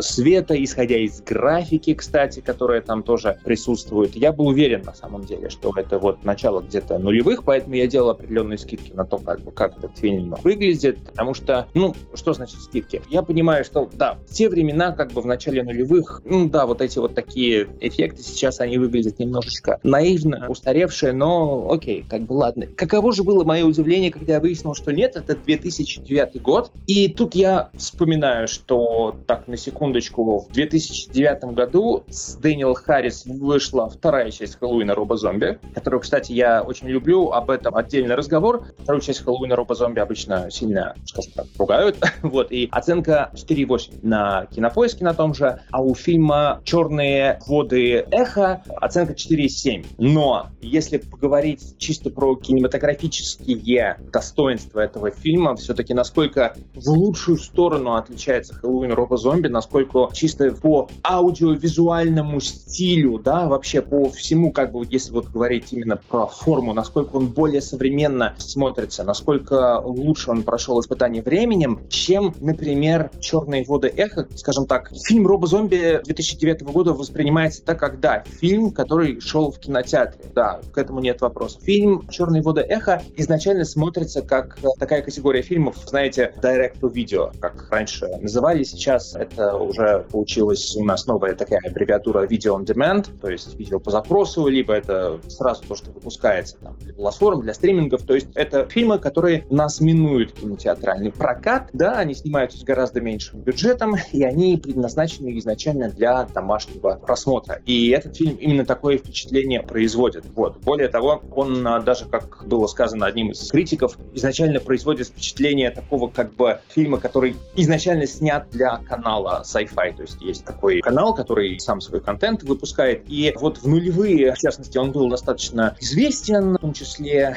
как да, у нас премьеры сериалов космические путешествия и так далее. И вот как раз-таки вот этот вот визуальный стиль вот этого канала, вот эти спецэффекты компьютерные, они прям вот в этом фильме, ну, очень-очень смотрятся как будто бы, да, как будто бы это детище вот этого канала и для вот этой вот конкретно целевой аудитории. То есть это я так сейчас мягко подвожу к тому, что сейчас, в конце 2023 года, к сожалению, конечно же, смотрится крайне устаревшим с визуальной точки зрения. Вот. С точки зрения, ну, скажем так, всего остального, художественной составляющей, актерской, ну, повторюсь, на самом деле Дэниел Харрис, ее класс заметен даже здесь. Даже вот наблюдая ее в такой... Я просто вот на нее смотрел, и я понимал, насколько сильно она вытягивает вообще все. Ну, то есть, вот, грубо говоря, она максимально убедительно смотрится в этой крайне неубедительной истории, которую нам рассказывает этот самый фильм. И то есть, вот я понимаю, как бы, да, ее героиня, она достаточно такая, ну, там все, в принципе, герои достаточно простые. Но даже учитывая вот эти все предлагаемые обстоятельства, Дэниел Харрис умудряется просто выдавать такую игру, что ты веришь ей больше всего, и ты ей сочувствуешь больше всего. И она у тебя невольно становится... Она как бы есть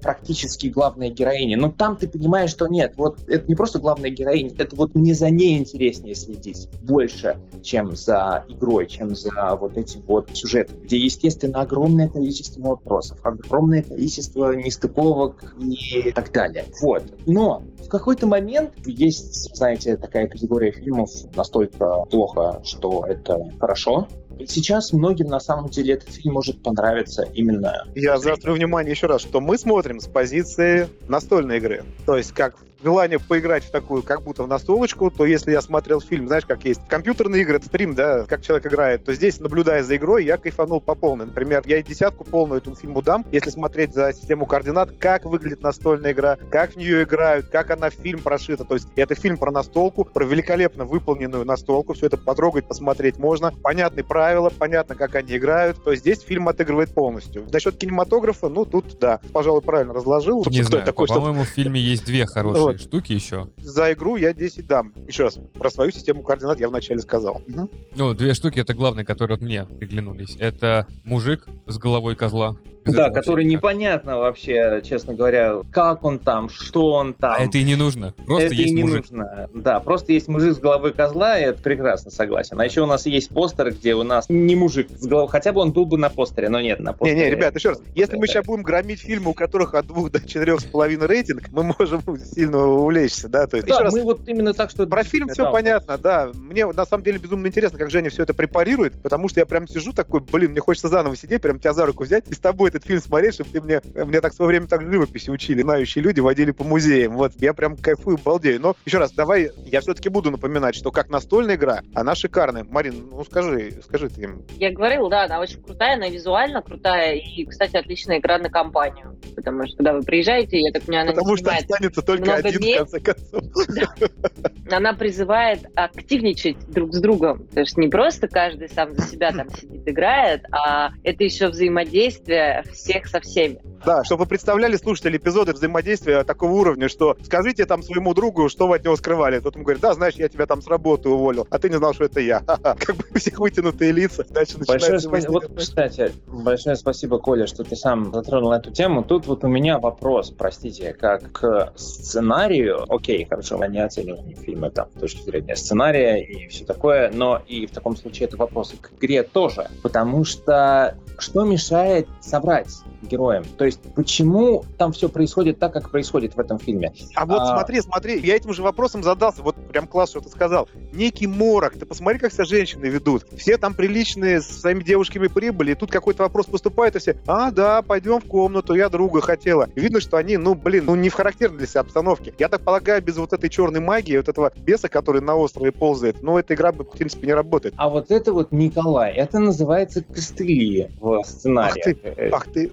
профессионал. Да, именно. А, а, а что ты хотел? Потому что когда ты начинаешь смотреть, вот, например, у нас есть другие прекрасные фильмы, да, прям целая франшиза про игры, классные, увлекательные, захватывающие, называется «Пила». Вот там все понятно, механика игры, в прямом смысле этого слова, механика. Вот, что у тебя есть как бы выбор там, жить или умереть, ты можешь выжить, но для того, чтобы выжить, тебе придется отпилить какую-то часть тела. Ну, то есть, как бы вот, ну, то есть из двух зол ты пытаешься выбрать меньшее, пытаешься принять какие-то крайне непростые решения. Потому что, как бы, если не, то тогда будет еще хуже. Здесь в этой игре альтернативы изначально никакой нет. То есть в теории у тебя героям ничто не мешает соврать друг другу. То есть там поделитесь там самым таким сокровенным. Окей, ты можешь начать с какой-то невинной такой как бы правды и так далее и тому подобное. Окей, мы начали. Дальше, по идее, должен как бы градус у нас повышаться. Ставки должны, как в хорошем сценарии, расти. И, соответственно, героям должны задаваться все более-более неудобные вопросы. То есть, правда или действие, и огромное количество тоже игр всяких, и фильмов на эту тему, и так далее, и так далее. И вот здесь как раз-таки начинается вопрос к механике игры, сценарию. И если у тебя действительно крутая игра, и если у тебя крутой сценарий, то у тебя герои будут вынуждены говорить какую-то правду, потому что если они этого не сделают, то тогда будет что-то хуже. Но вместо этого у нас ничего не происходит. Они продолжают играть. Нет, но тут же механика, это к сценарию, да, но механика игры это просто игра, по сути, только с красивым полем, да, но по сути это было, не было, и если ты это не или делал, не делал. Да, Я никогда да, не да, ловил да. машину голым, если ты это не делал, ты пьешь. Но тут то же самое. Здесь еще вот построено, мне кажется, на том, что повышается как градус алкоголя в компании, поэтому все это развязывается именно за счет веселья, алкоголя. Градус алкоголя. Что действительно классно, что мне понравилось, это то, что у них есть собственно, почему как бы фильм-то и называется «Черные воды эхо», потому что, собственно, вот в черной вот этой вот воде, в этой самой настолке, как бы, да, они видят отражение. Смотря туда, они видят какие-то очень неприглядные вещи. То есть и каждый там видит что-то свое. Там он видит какую-то правду, что ему там изменяют, или что его подставили и так далее и тому подобное. Вот это вот прикольно. То есть как бы игра начинает манипулировать. Она как бы проникает в голову и говорит, а знаешь ли ты, что на самом деле... Вот это прикольно. Вот это был классный момент. Но это тоже, согласитесь, это некие такие как бы поддавки, которые, тем не менее, можно было бы любопытно развить, если бы мы говорили там про психологический триллер. Когда у нас начинается помимо этого еще черная магия, когда у нас, простите, начинаются склеральные линзы у нас появляются в глазах черные, когда у нас компьютерные, значит, там, да, начинаются слезы темные вытекать, когда у нас человек ходит с головой козла, и, значит, там девушки уже одна девушка гонится за другой, значит, там с ножом готовая заколоть. И они уже становятся как бы одержимыми. Ну и зачем тогда вот это вот все как бы... Причем тут настольная игра вообще? Причем тут настольная игра? Зачем настольная игра? Если бы это все было... Громира уничтожил. Хорошо, не десятка, пускай будет девятка.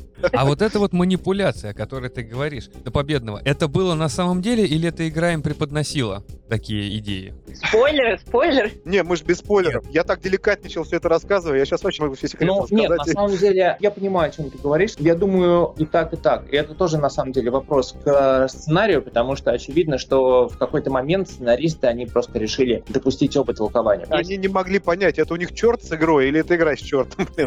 Ну, ну, типа того, потому что у нас есть есть как бы моменты в этом фильме, когда действительно в этой игре эта игра показывает то, что было на самом деле, а есть другой момент тоже ближе к концу совершенно как бы четкий, где, ну, я там не сомневаюсь в том, что один из главных героев сказал то, что там нет, игра это тебе показала, на самом деле было так-то, так-то, и с точки зрения сценария, с точки зрения логики, у него не было абсолютно никаких поводов для того, чтобы врать в этот самый момент. И поэтому, да, игра как здесь, она правду тебе там нашептывает, то наоборот показывает тебе что-то такое, что у тебя там готово еще больше. Женя, я бы с удовольствием с тобой в эту игру сыграл бы. Я прям сижу и представляю. Тебе убить кого-то хочется? Нет, выиграть зачем? Чего у тебя сразу финал? Вот ты, вот ты, вот, вот такие вот, они выбывают первые. Нужно настроиться на позитив. Нет, понятно, что все Я сейчас, выиграют, но кстати, они-то... поняла, что самый большой спойлер, да, даже не спойлер, нам в самом начале фильма рассказывают, что будет дальше, что будет Да, когда человек сверху упал какой-то на кого-то там, бум, все помрут. Да, Так, ребят, напоминаю, что у нас еще Ну, они четыре фильма. игру и вот У нас еще четыре фильма впереди. Да, продолжаем к следующему. С этим мы закончили, игра хорошая, да, решили так? Она отличная. Мгм. Вот. Я А, внимание, фильм, который вышел в том же 2009 году, который называется, сейчас я попытаюсь выговорить, «Разверстые могилы». Почему-то это слово мне трудно дается. Не тебе Open одному. Graves. Да, ну, разрытые могилы. Сказать будет разверстые могилы. И снят он в Мексике, да? Или в Испании? В Мексике. В Испании следующий. В Мексике этот фильм снят. 4,9 кинопоиск, по-моему, ему дает. И, знаете, вот здесь настолка покруче.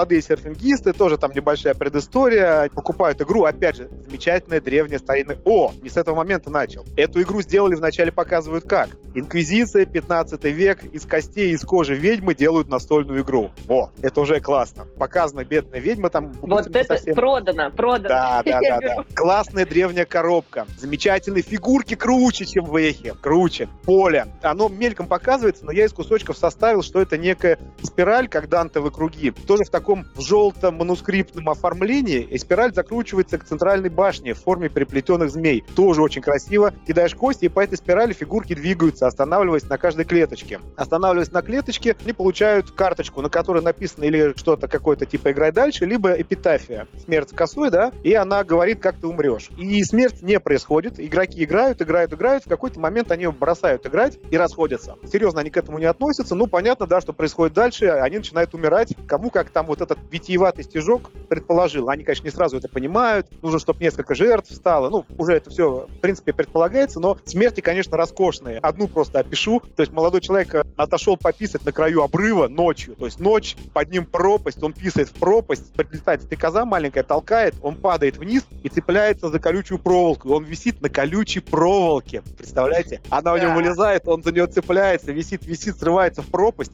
падает, ломает шею, лежит парализованный, и его едят крабы. Ну, это, например. Шикардос. Вот. По спецэффектам вопросов нет, мне нравится. Как, конечно, не Терминатор, но хорошо. Вот. К механике игры возвращаясь, суть в чем? Все, кто играет в игру, все будут умирать. Витиевато, своеобразно. Они будут пытаться это остановить. Там есть детектив параллельно, в смысле человек, следователь, который тоже ищет эту игруху. Почему? Потому что игру, пройдя до конца, когда фишка доходит до этой башни, а игра называется Мамба. Я сказал, нет? Как у Джуманджи есть это название Мамба. Фишка доходит до конца, она в эту башню должна свалиться, там кое-что, опять не расскажу что, и после этого может выполнить твое желание. Поэтому здесь, в отличие от предыдущей игры, понятно, к чему все это идет. Не просто давайте проведем время, а люди, которые ищут эту игру, а именно хотят исполнения своих желаний, как Ламп Паладина, там вот это все. А кто, увы, сошел с дистанции, те очень кровавые, страшно гибнут. А, то и есть ты знаете, должен дойти до конца этой игры, и то есть Да. должен ее до конца пройти, доиграть не ее бросать нужно. на середине. А, да, Она да, да, убивает да. тебя скукой. Она не скучная, она интересная. И знаете, я бы ее поставил выше, чем предыдущая игра. И по оформлению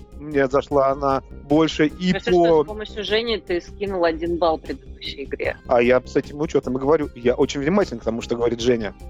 Очень. Вот, да, поэтому я поставлю выше. Механика, и как она в фильме, механика показана, и как вообще все на нее закольцовано, потому что, видите, мы же в предыдущем фильме пришли к обсуждению, что, да, игры могло бы и не быть, да там черт, да там она не работает, то тут прям все в игру прошито. Я бы вот, если честно, прям по настолкам в фильмах ужасах, забегая вперед, скажу, она прям в топ, в топ. Уже когда я посмотрел этот фильм, решил, что он будет один из лучших. У кого какое мнение? Мне очень нравится поле, которое там сделано. И очень классно, да, что у вас есть не просто вы все умираете, а что ты можешь какое-то желание в конце загадать. То есть у тебя есть цель, которой нужно идти в этой игре. А не так, что Это круто, дойти да. до конца. А там это описывается вообще в правилах, я не помню. А когда они садятся играть, они не знают об этом. Они просто сели, поиграли и бросили. Вот это тоже интересный момент, потому что тем, кто писал сценарий, так полагаю, легко было потеряться. То есть они бросили, потом события начинают развиваться, и они откатывают назад и начинают уже правила выяснять, собирать. Там какая-то была инструкция, но они начинают собирать все это, чтобы понять для себя в голове, как все это произошло. Потому что слишком просто, если бы сначала все рассказали, дальше бы шел просто убивалка пошаговая, да? Ты вместе с героями проводишь Это нам, исследование. как всегда, говорит о том, что читайте инструкцию, прежде чем начать играть да, да, да. Плюс э, От начала и до конца. неоднозначный следователь, у которого свои интересы, которые это ищет. Изначально непонятно, зачем Инквизиции создавать игру, которая убивает людей. Ну, типа, там, я не посмотрела его полностью, там вообще объясняется, зачем это было. Меня этот вопрос будет Там мучить. более того, там даже Инквизиция пыталась ее сжечь. Там монах ее вроде как в огонь кидает, а потом То есть забирает. они ее создали, а потом такие не зашло. Фокус-группа не прошла. Я не хочу говорить прямо про финал, но на исполнении желаний не заканчивается. Там, скажем, есть еще некая сила, как в предыдущем фильме вот этот черт, который лазил по лесу, да, то здесь тоже есть некая сила, которая включается. Поэтому, еще раз, финал оставлю для тех, кто будет смотреть. На мой взгляд, если вам понравилось Джуманджи Затур, и вы хотите фильм ужаса про настолки, вот эти два вы прям получите именно Джуманджи в мире хоррора. И эхо, и вот это вот разверт. Разверстеры могилы. Развертрые. Блин, Ты бы поиграл в такую игру? Слушай, знаешь, в нее играть страшнее, чем в предыдущую. Потому что, ну, один только выигрывает. Зная правила, блин, ну... Притом, знаешь, то, что первый в голову приходит, да я до конца дойду, просто всем снова пожелаю живыми оказаться. То, что первое мне в голову пришло, когда я играл, да я зайду, а себе еще профит какой-нибудь. Ну, Знаешь, она, все мы знаем эти она фильмы про исполнение желаний. странная игрушка, если смотреть, что там полностью все на рандоме повязано. Только от того, как ты кидаешь кубики. Тебе не нужно что-то сделать, чтобы умереть. Ты можешь просто не на то поле встать, и все, ты уже мертв. Ну да, как в нардах. А, то есть, получается, если тебе хотя бы раз попалась, пока ты играешь в игру, эта карта смерти, то ты умрешь. Да, да. А на змейке так и называется игра, по-моему, да. О, кстати, только сейчас подумал, может быть, это амаш, или как это называется правильно, известной игре змейка, да, когда змейки и лестницы, когда ты собираешься и падаешь. Вот там тоже ты Да. по этой змее идешь, и твоя задача не попасть на неправильное поле. Я, правда, вот сейчас думаю, а что будет, если, допустим, а, ну все равно кто-то первый доходит. Кому-то выпадет черная метка, скажем так, а кто-то доходит до башни. Странные правила, странная механика игры. Ну, она очень простая, но она в плане пощупать, посмотреть мне понравилась больше. Ну, дело вкуса. Там такой, знаешь, что такое, как это э, танец мертвых, вот такое, как макабр. Еще показано так мельком. Смерть это с косой, с гравюры. Ну, красивая. Мне сама игра не особо вот это понравилась, на самом деле, за счет того, что от тебя вообще ничего не зависит. Тебе не нужно выполнять какое-то действие, чтобы что-то сделать. Ты просто кинул кубики, и там уже все зависит от рандома. Повезет, не А, повезет. можно попытаться выжить, когда за тобой вот эта стрекоза прилетает. Да, там стрекоза прилетает, символ смерти. Она провоцирует убивание. Можно попытаться выжить. Ой, а еще мне понравилось, потому что там фотосессия с фотографами. Я тебя вспомнил. Фотографирует обнаженную девушку на лесопилке. Я прям думаю, и локация твоя. Ты бензопилы, Но купальники. обнаженных девушек у меня нету, не надо, попрошу вас. Ну, в купальнике это же обнаженная считается. Не ногая, но обнаженная. А, ну ладно. В этой игре мне финал не особо понравился. А, вот ты про силу про эту? Да, потому что игра еще оказалась лингвистической очень. Потому что нужно очень правильно свое желание придумать и высказать. Слушай, ну это как в исполнении желаний все фильмы, как там про Джина, про Лепрекона, да, хочу много золота, он взял все золото в живот засунул там. Ну, как бы, это да. это особенность этого. Понятно, что это Ничего не дается просто так. Да, логика такая, мораль, да, нечего играться с судьбой в такие игры. Тут все просто. На самом деле, ты, конечно, да, темные силы, если захочешь, но любое максимально продуманное желание извратить так, что по самой не балуйся. Вот, кстати, про это наш следующий фильм, если мы можем к нему перейти. Давай, а какой следующий? А следующий мы переносимся в 2016 год в Мексику, где сняли фильм «Желание, желание». Вот это отличный фильм. Я прям сразу же скажу. Я... Отличный фильм, но я спешу разочаровать наших дорогих уважаемых слушателей. Настолки в том виде, в котором вот прям Джуманджи-образные начинают потихоньку заканчиваться. Они остаются в нулевых. Поэтому как Джуманджи, это вот эти две игрухи. Дальше у нас начинаются настолки а из, наверное, из 90-х эксплуатируются, где примешивается всякая электроника. Не карточки выпадают, а на экранчиках пишутся надписи, да, то есть по-прежнему это настольная игра, она по-прежнему в коробке, но такой уже, знаешь, типа электронной викторины, не викторина. Решил, что они попадут туда. Вот желание, желание из этой серии. И это интересное кино. Давайте про игру, да? Как они ее называют Мне, азиатскую? мне сейчас почему-то подумалось, что я бы с удовольствием посмотрела хоррор, который построен на голодные-голодные бегемоты. Помните такую игру?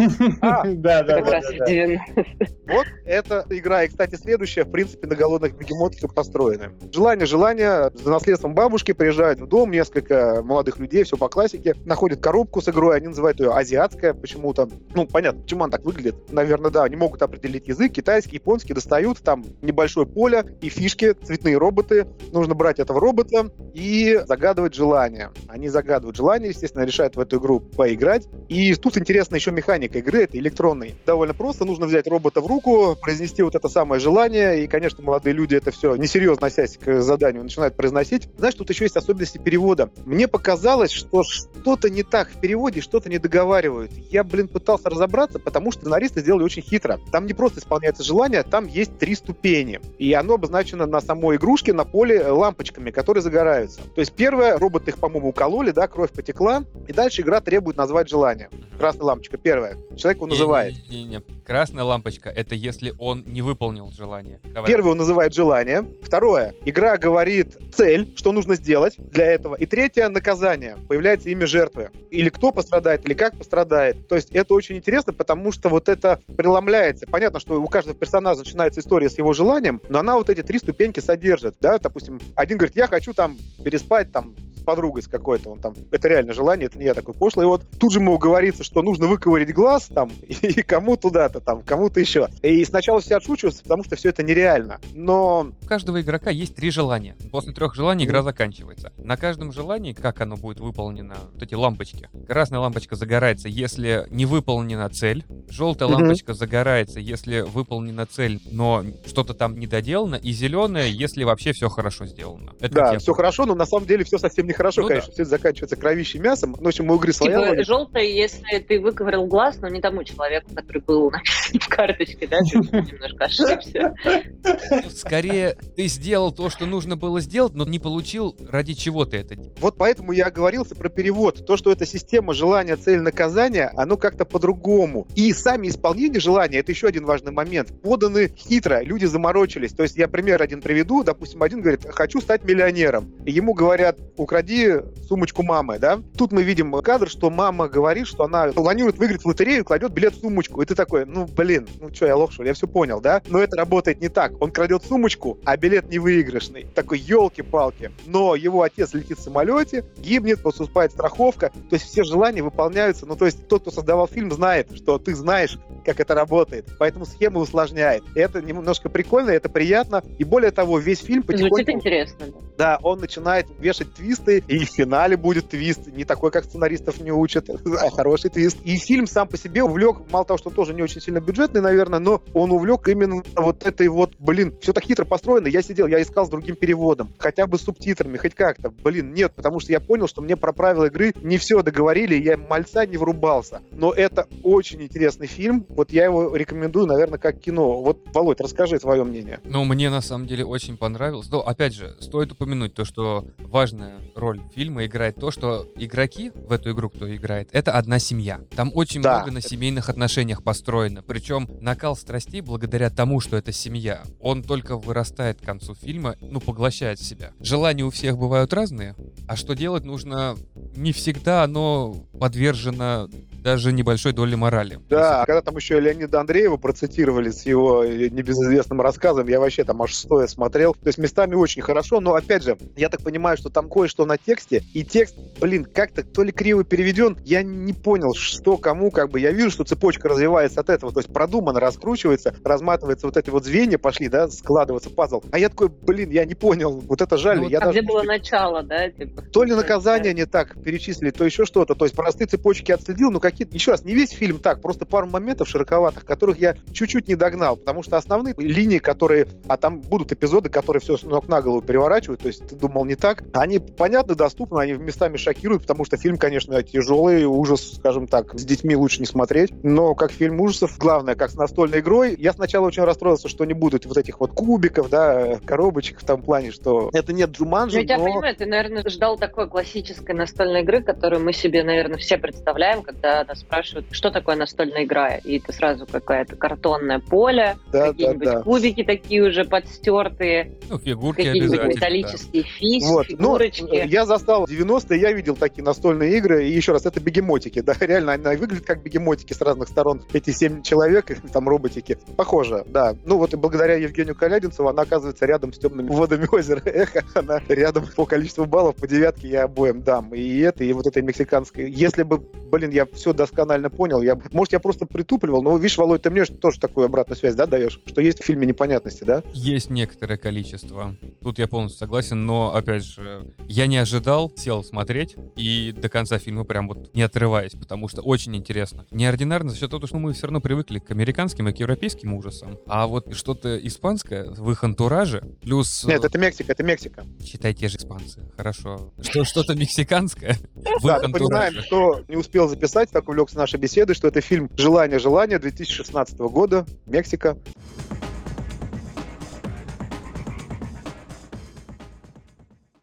Итак, следующий фильм у нас из Франции, или, как скажет Владимир, из Мексики, из Испании, все одно. Европейский. Да, Мексика, конечно.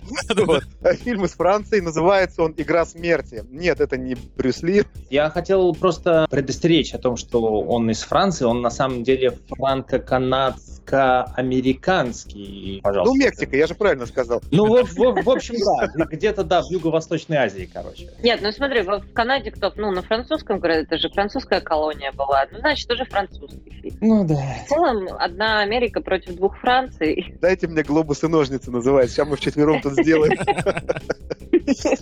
Вот.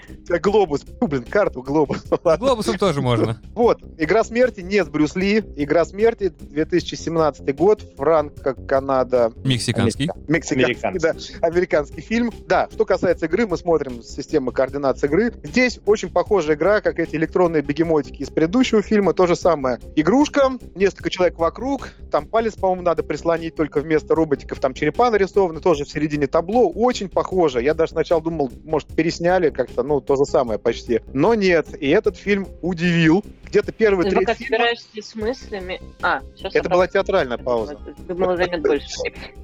Я по поводу игры хотела быстро сказать, потому что первое, что мне пришло в голову, я этот фильм смотрела первый из подборки. О, соболезную. Да, а потом я посмотрела «Черное озеро», вот потом я начала смотреть «Игра призраков», и мне показалось то, что все остальные фильмы будут такими же. Я такая, я не выдержу просто этого. Я не смогу, но, как казалось, я пропустила много интересного. Сегодня пойду посмотреть. Первая мысль у меня была по игре, то, что это как раз... Мы возвращаемся к тому же, что когда ты просто берешь игру, начинаешь в нее играть, а только потом читаешь правила, либо ты не пытаешься изучить вообще, посмотреть, какие составляющие этой игры, то есть все ли у тебя на месте, то, знаете, бывает там нужная карточка, ее просто, ну, где-то она затерялась. Чем это заканчивается, как можно выиграть, не знаю, посмотреть обзоры игры, я сейчас интеграцию сделаю на свой канал. Мне она показалась довольно унылой, как игра сама, то есть я бы даже ее открывать не стала, потому что ничего не понятно, что нужно, положите пальцы, это как это по ней даже, знаешь, по самой коробке ты на нее смотришь и такой, ну какая-то херня. Типа для детей, может быть, чтобы они нажимали, и музычка какая-то играла, но она визуально не привлекает к себе никакого внимания. Да, также подумали персонажи этого фильма и поиграли в нее. И поиграем. Механика довольно проста у игры. Кто к игре прикоснулся в определенный момент, она запускается и объявляет следующее. Рандомно крутится счетчик, показывает цифру и говорит, что вот столько-то появилось, у них появилось 21, да? Столько людей вам надо убить. Если не будете делать, то через... 24. 24. Ладно, убедили. 24. Почему-то я был уверен, что 21. Ну ладно, это не просто так. Хорошо, 24, вот, и счетчик считает, и говорят, что по правилам, там, по правилам же были, да, что если вы не будете делать, через там сколько секунд будет умирать один из вас. Все поржали там, пока первый не помер, второй не помер. Помирают они довольно забавно, и первый треть фильма, честно, я сначала улыбался, потом просто я прочухал про что фильм и стал ржать просто в голос. Это реально смешно. Кто черный юмор, кровавый сплаттер юмор предпочитает, да, это не извращение, это знаменитый мой любимый жанр, он называется Шаденфройде с немецкого языка, да, типа злорадство, когда люди смеются над тем, когда кому почему-то плохо. Это нормально, все фанаты Шаденфройда просто не знают про это, все смотрят на Ютубе, когда ржут, все любят фильм «Один дом», а вот это Шаденфройда, чистой воды. Короче, ты смотришь, как они тупят, эти сексуально озабоченные подростки, и оно забавно. Но к середине фильма я такой понимаю, что что-то не так. То есть оно не очень забавно. Прям забегая вперед, не блуждая э, этой длинной дорожкой, скажу, что финал фильма «Последняя треть» меня озноб легкий тряс, знаете, как на фильмах Гаспара Наэ. Такой же психоделический цвет, такие же психоделические месседжи, а то, что этот фильм абсолютно аморален, просто аморален. То есть такое до 21 нельзя показывать, потому что настолько убедительно философия антигуманизма подана, то, что пустяк, жизнь человеческая и твоя, и чужая. Это сто раз мы в фильмах видели, но так убедительно я, пожалуй, видел впервые просто. Я ужасы люблю, я смотрел множество разных довольно страшных фильмов, бесчеловечных мизантропных, вот это да, все понятно. И начну с того, что я посмеялся в начале, когда там головы взрываются, но, блин, так завернуть в такую степь, ух, я вот тот случай, когда про цензуру можно задуматься. Я сейчас понимаю, что я, с одной стороны, рекламирую этот фильм, а с другой стороны, это очень жестокий по отношению к зрителю фильм. Даже если вы этого не почувствуете, он с вами очень нехорошо обойдется. Вот так я скажу, как человек творческий. Слушай, ну я, кстати, не испытала таких эмоций а... при просмотре фильма. Для меня это он прошел как просто... Красота в глазах смотрящим. Мы с этого начали. Для меня он очень тяжело оказался. Еще раз, я Гаспара Ная обожаю. И там и необратимость, и экстаз. Но вот финал у меня приблизительно такого же уровня был. Еще раз, даже не визуальные эффекты, а сама подача. Это очень аморальный фильм. Вот. Но, я так полагаю, авторы к этому и стремились. Они сделали то, что хотели. А в плане игры, тут согласен, Марин, с тобой, ну, я его играбельным не воспринял. Даже на уровне, пожалуй, первого фильма будет где-то так. Интересно, ты, Коля, сказал про то, что на тебя этот фильм произвел гнетущее впечатление. Он на меня тоже произвел гнетущее впечатление, но не своей какой-то аморальностью, а своей, скорее, амбициями какими-то своими. Потому что вот под конец фильма, когда, в общем-то, история переходит в локацию, в которой, ну... Давайте может... в этом фильме заспойлерим, давайте. Давайте, давайте заспойлерим, да, действительно. И сейчас вот, все остальные потому... тоже.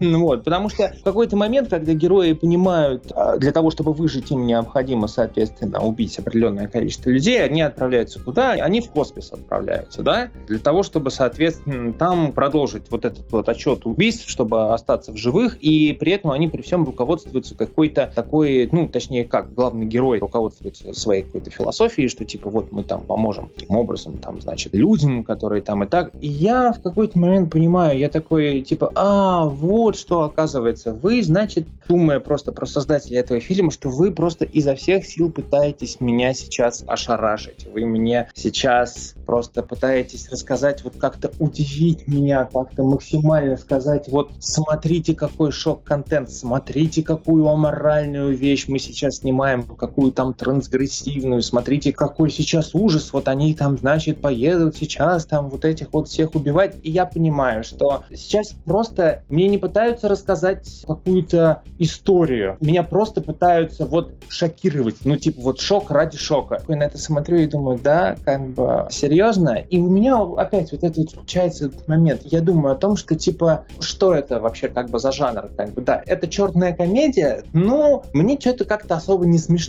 Я люблю черную комедию, вот. Но у нас есть, например, прекрасный Такер и Дейл против зла, а здесь черная комедия. Единственный там был, конечно, момент такой, который можно... Но он тоже как бы такой юмор как бы на любителя. Это когда, значит, они в попытке выполнить вот этот вот счет, убивать там одного человека за другим, на автомобиле они сбивают бегуна бегуна на дорожке. Да, вот, и переезжают его обратно, и потом нам показывают, что этого человека просто разорвало пополам, и там, значит, у него внутренности, там, кишки. А, а, как, а как у них головы взрываются? Ну, блин, из, ну, это просто... из одной... Нет, головы-то еще как бы ладно, потому что мы понимаем, что, типа, окей, это игра, вот здесь вот, да, какая-то есть вот она, какая-то там мистика. Но когда ты, простите, пожалуйста, ты пытаешься играть в какую-то физиологию, и на машине ты как бы там персонажи давят другого, и ты видишь, что человека просто разорвало в клочья, ты такой думаешь, это вот тот вот момент, когда ты немножечко не понимаешь, авторы пытаются как бы что? Они пытаются тебя... Это напугать, либо рассмешить, да? Или напугать, или рассмешить, или, может быть, они сами не понимают. Зачем нужны вот эти вот самые ламантины? Жень, смотри, вот сейчас немножко ушел от месседжа, от вот хорошего, что как бы, чего вы мне хотите впарить, и почему Коля впечатлился и прочее. Я сейчас объясню, а можем потом дальше пойти. Я очень важную вещь сказал, 21+, но тебе же больше 21+. Это нормальная реакция. И для меня эта реакция тоже нормальная. Мы это говорили в начале, что, да блин, это кино, это актеры, эффекты, все это понятно обратно. Я не шокирован фильмом в смысле, что, блин, господи, как мне теперь жить, это такая философия. Для нас это нормально. Но до 21 плюс, понимаешь, я сейчас так очень образно скажу, но вы поймете, о чем идет речь. Я застал время, когда вышел фильм на игле, и для многих это было вдохновением, что нужно делать опыты на себе. И это реально. Я год фильма помню, когда он вышел, и знаю людей, которые свой путь э, закончили, начав с этого фильма, очень быстро. Прозрачно, да, рассказал? Вот. Я помню, когда вышел фильм, допустим, «Бешеные псы. Криминальное чтиво», и mm-hmm. на волне радости народ, который меньше 21, занимался тем, чем он занимался в соответствующий период в нашей замечательной стране, да, как бы без всякой претензии, но как бы это великая сила искусства, да. И этот фильм рассчитан не на нас с тобой, а он как раз по подаче, подростки приехали, тусовка, игра, он туда и рассчитан, 16 и ниже, понимаешь? Но мы же, да, мы же не можем поэтому я себя славными героями, поэтому... Абсолютно. А я, а вот, поэтому, видите, момент такой, вот она, знаю, великая сила искусства, когда мы говорим уже все вместе. И поэтому, когда я говорю, что фильм аморален и смотреть его 21+, я имею в виду именно это. Я смотрел «Экстаз» Гаспара Наи, у меня такого эффекта не было, хотя там гораздо жестче, да, при меньшей кровавости все это снято было, вот. Но здесь, блин, ну вы, вы же понимаете, кому делаете, чего, и вы это делаете ту тему, которая на раз-два зайдет подросткам, которые, ну вы, блин, в Ютубе бываете, вы знаете, что они вытворяют, да, как бы. Есть какая-то этика даже в жестких ужасах, даже в запредельно жестких ужасах. Как бы вот это у меня была мысль, причем, может, я просто старею, не спорю. У меня к Жене такой вопрос, я просто не знаю, может, я покажусь очень плохим человеком. Просто ты когда сказал, что они там едут в хоспис, и для тебя это подняло вопрос серии «Да что вы мне хотите показать?» Ну, что это аморально или нет? А это не ну, просто, это же логично. ну, типа, у меня не вызывает это какого-то морального. Понимаешь, они так просто бросают, давай этих будем убивать. Почему? Они все равно скоро помрут. И дальше идут. И вот эта фраза самая страшная в фильме. То есть... Да что они не обсуждают это, да, долго? Ну, они все равно скоро помрут, как бы, что? Марина, а в чем вопрос заключался? Ну, как бы мне интересно, вот у тебя то, что ты вызвало, то, что меня, например, не вызвало вообще никакого отклика этот момент, то, что они поехали в хоспис. Ну, типа, это просто логично и самое, не, не всех же мочить подряд. Логично было бы не играть. Ну, они уже сыграли. Нет, ну, в смысле, не участвовать, не поддаваться на игру, вообще ничего не делать. Слушай, а, просто умирать дальше, да? Нет, просто тогда погибнут только количество игроков, пятеро. А, а так помрет ну... 25. Ну, это про логику, если. Вопрос, готов ли ты? Понимаешь, в чем я говорю моральность? Тут еще раз, оно на подкорочку задвигается. Твоя жизнь ценнее другой. Речь не в том, что они в хоспис поехали, выбор, а в том, что не рассматривается вариант самопожертвования, то, что у человека в матрицу зашито. Тот, кто это смотрит, э, ну, да. я сейчас про гуманизм говорю. Понимаешь, у них не возникает мысли о самопожертвовании. В логике фильма варианта нет. У них вариант, когда нужно убить, кого убивать. Понимаешь? Вот у меня было первое, блин, а где герой, который как бы ничего не будет делать? Скажет, я готов за это умереть, потому что, блин, так умрет меньше. Я же это натворил, это моя ответственность. Это в моей матрице, да, прошит. Это вариант был, а фильм подает то, что, не-не, вариант выбрать тех, кого не жалко. И, блин, чтобы вы мне не говорили, это аморально. И очень глубокая мысль, опять же, в фильме для подростков это, ну, бомба. Заметьте. Смотри, не, Марина, на самом деле, вернувшись вот к этому вот моменту с э, хосписом, знаешь, э, мы сейчас, естественно, мы говорим сейчас не про реальную жизнь, там, да, мы сейчас все рассматриваем именно в рамках фильма, и даже не только в рамках фильма, а в рамках кинематографа даже, да, опять-таки, в рамках кинематографа, его каких-то правил и так далее. Для меня на самом деле, вот для этого фильма и для этого жанра, гораздо было бы более логичным какой-то шаг, что у них включаются какие-то такие, типа, знаешь, святые из трущоб, и они такие, кого не жалко. И они, например, едут в тюрьму, Бандитов? к примеру. Да, а вот это классно, кстати. К маргинальным каким-то людям. Блин, вот да, это фильм был. Блин. Тем, кто, да, наркотики там это распространяет и так далее. И они начинают вот просто, знаешь, такая как бы жажда смерти с э, Чарльзом Бронсоном, но только такая вот. Так вот в том-то и дело, они убивают спящих, они убивают вот. спящих, убивают детей, они, как они в итоге, да, и тут Слабых. они такие... Это... И тут Может, я... тюрьма просто дальше была. А, ну, да, нет, просто в тюрьме ну, они смотрите, Нет, ну понятно, да, в плане сценария это было бы круче намного, да, если бы они... это было связано. Да, и тут Марина еще сказала просто момент, тоже проскользнула по поводу подключения и так далее. Почему дальше, вот, ну, как бы я вот смотрю на это, на все и думаю, блин, ну и что, типа, вот где мне смеяться? Где, типа, вот у меня бабушка, значит, рейнджер, которая будто бы просто сестра той другой бабушки из кокаинового медведя. Там, да, да, да. Я, я, рейнджер, там, я беру Да, и такой, типа, ну окей, ладно, хорошо. По идее, смотрите, нет ничего необычного в то, что вот в литературе называется transgressive fiction, да, в рамках Паланик, то, тоже там пишет, например, и так далее. Когда у нас герои являются как бы по умолчанию отрицательными, то есть которые действуют у нас вне рамок закона, морали. Например, прирожденных убийц возьмем. Да, да, да, да, да, и так далее. Но для того, чтобы тебе было интересно фильм смотреть и наблюдать за этими героями, у тебя должен быть к ним определенный тип подключения, да, ты должен к ним испытывать симпатию, сочувствие, интерес нам и так далее. А эти герои, они вообще абсолютно просто никакие. Они тупые, жестокие, и их не жалко. И вот знаешь, и вот тут я с тобой не соглашусь. Еще раз, ты за 21 плюс. Посмотри на кумиров молодежи. Посмотри на девочек, которые в фильме там с ружьями ходят. Там сделано все, чтобы они понравились подросткам. И они понравятся. Посмотри, как они моднявые, они как они себя ведут, где они живут, бассейн, ни хрена не делают, бабосы. Девочка, да хорошая девочка, и первая, и вторая, блин, замечательные, красивые. Просто мы с тобой уже не та возрастная категория, понимаешь? Мы смотрим на это как, да блин, ну елки-палки. Я тебе говорю, все очень адресовано в этом фильме, поэтому, еще раз, я не отступлюсь, что он аморален, но, в принципе, это хоррор, трансгрессив, да, пусть так. Смотри, на самом деле, я даже тебе не противоречу именно в том смысле, я сейчас э, понял твою мысль, ну, не сейчас, в смысле, еще тупой, я еще раньше понял твою мысль по поводу того, что, да, как бы он вполне себе легко, как бы, может быть, на ту целевую аудиторию он рассчитан еще больше, и на них производить совершенно, как бы, другое впечатление. Да, я сейчас просто действительно говорю именно с точки зрения обычного среднестатистического зрителя, ну вот, о том, что фильм, к большому сожалению... Как это?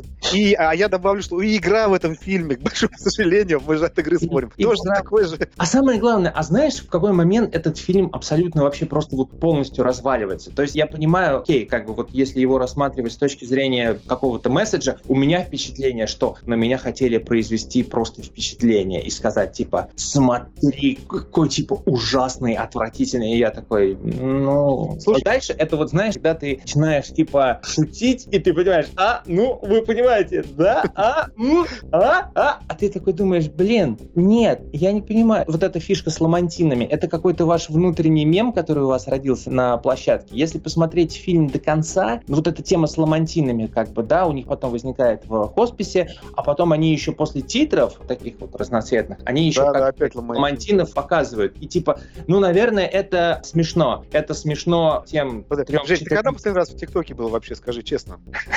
Блин, вы так глубоко вообще смотрите подобные фильмы. Я вообще, я сижу такой, ну, фильм и фильм, типа, что? У меня такое ощущение, что они вообще ничего не хотели сказать, просто такие, давай да снимем Месилова. Класс. Ну вот я тут Погнали. Марину, кстати, поддержу в этом плане. Мне кажется, что просто ребятам дали некий бюджет и сказали, а давайте мы сделаем очень кровавую картинку. Потому что, ну, здесь феерия. Слушай, Володь, так а самое главное, что да нифига. Вот давай тогда по чесноку, сейчас я все свои слова обратно отматываю. Приходит писатель Николай Романов и говорит, что, блин, а где Месилова-то? То есть во второй половине фильма, да, начинается психодел с красками, с цветом, а кровище внезапно заканчивается. Ну, кроме одной простреленной, сама жесть в начале, вот эта бабушка, вот эта дорога размазана, убийство в поле, взрыв в бассейн, красивейший, да, как бы, а во второй половине все, кот наплакал, убийство прекращается. То есть там их не показывают. Там Э, на самом деле там зак- заканчивается не только убийство, там заканчивается, в принципе, фантазия авторов. Потому что если говорить даже про вот этот весь психодел и так далее, вот этот вот момент, когда, да, что в хосписе у нас как показывают, через что? Через какие-то вот эти компьютерно-мультипликационные вставки. Здравствуй, убить Билла, здравствуй, револьвер. Ой, я, я. Пегги Лола Беги Да. вспомнил. Да, но самое главное, это еще больше напоминает, кстати, 99 франков Яна Кунана, когда, собственно, у главного героя был трип, и когда мы видели, как он попадает в аварии на дорогах смерти,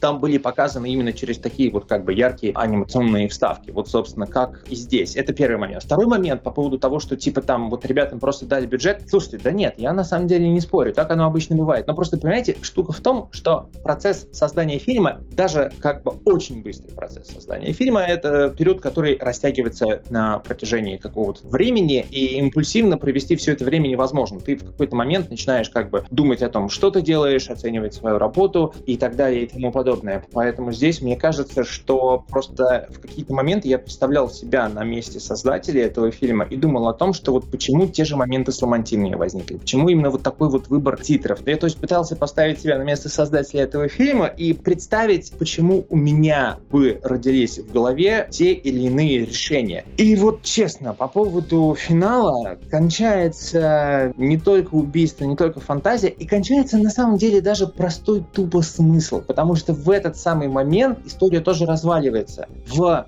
один кульминационный момент когда героиня ни с того ни с сего начинает задвигать вот это вот Что в этот момент происходит? Давайте, вот потому что этот момент нельзя обсудить без спойлеров, но я расскажу, что происходит. Она остается в живых, потому что она в итоге произносит такую назидательную телегу и несколько раз, несколько раз, потому что мы же там все по жести, давайте, а, бюджет остался еще на несколько этих самых пиротехнику кровавую, остался, классно, пускай на несколько раз в него стреляет, а несколько раз стреляет в друга, которого, внимание, за спасла. час до этого она спасла, разбив голову бабушке лесному да. рейнджеру. У чувака, вот у этого реально готова была взорваться голова, в ошметке. И она решила его спасти так, что она берет гаечный ключ и убивает бабулю, которая рядом с ним. В этот момент его спасают. И это, кстати, прикольно с той точки зрения, что авторы в этот момент подумали впервые про механику своей игры. О том, что типа, смотрите, сносочка, если у одного игрока готова взорваться голова, но ты можешь его спасти, если убьешь кого-то там другого. Окей, этот момент всплывает всего лишь один раз. И дальше он никак на сюжет не влияет. Потому что эта девушка тоже потом ему говорит о том, что типа, я вот сейчас тебя спасла, я надеюсь на то же и от тебя. А дальше что происходит? Происходит, а дальше, дальше, дальше, дальше, дальше мы про это все благополучно не забываем, и в конце она произносит эту телегу и убивает того, кого она спасла раньше. Зачем я это все посмотрел? Что вы хотели этим сказать? Это было реально сейчас смешно.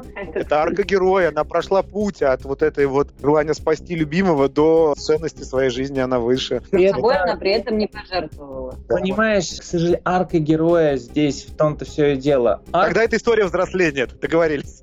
История взросления, да. Ура, за сегодня это было. Отлично.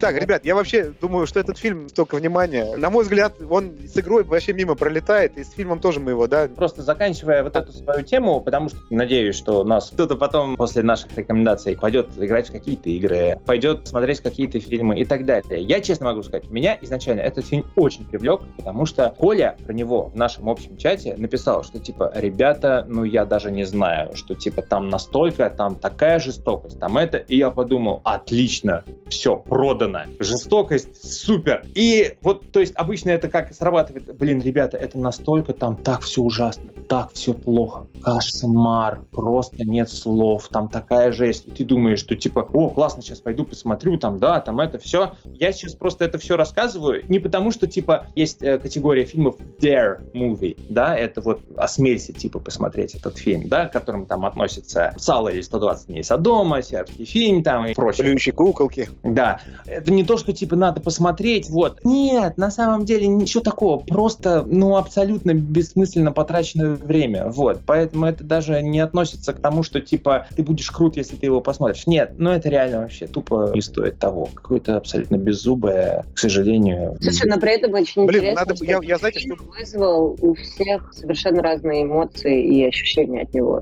Я так понимаю, у нас с Вовой примерно одинаковое, да, мнение об этом фильме. Я в такой смысл, как ребята, не уходил. Я смотрел на картинку. В таких фильмах раздражает долгие однотипные планы. Плюс это непонятное количество подростков, которые там находилось, у которых ни мозгов, ничего нету. А, кстати, подождите, а почему никто не сказал про родственные связи героев?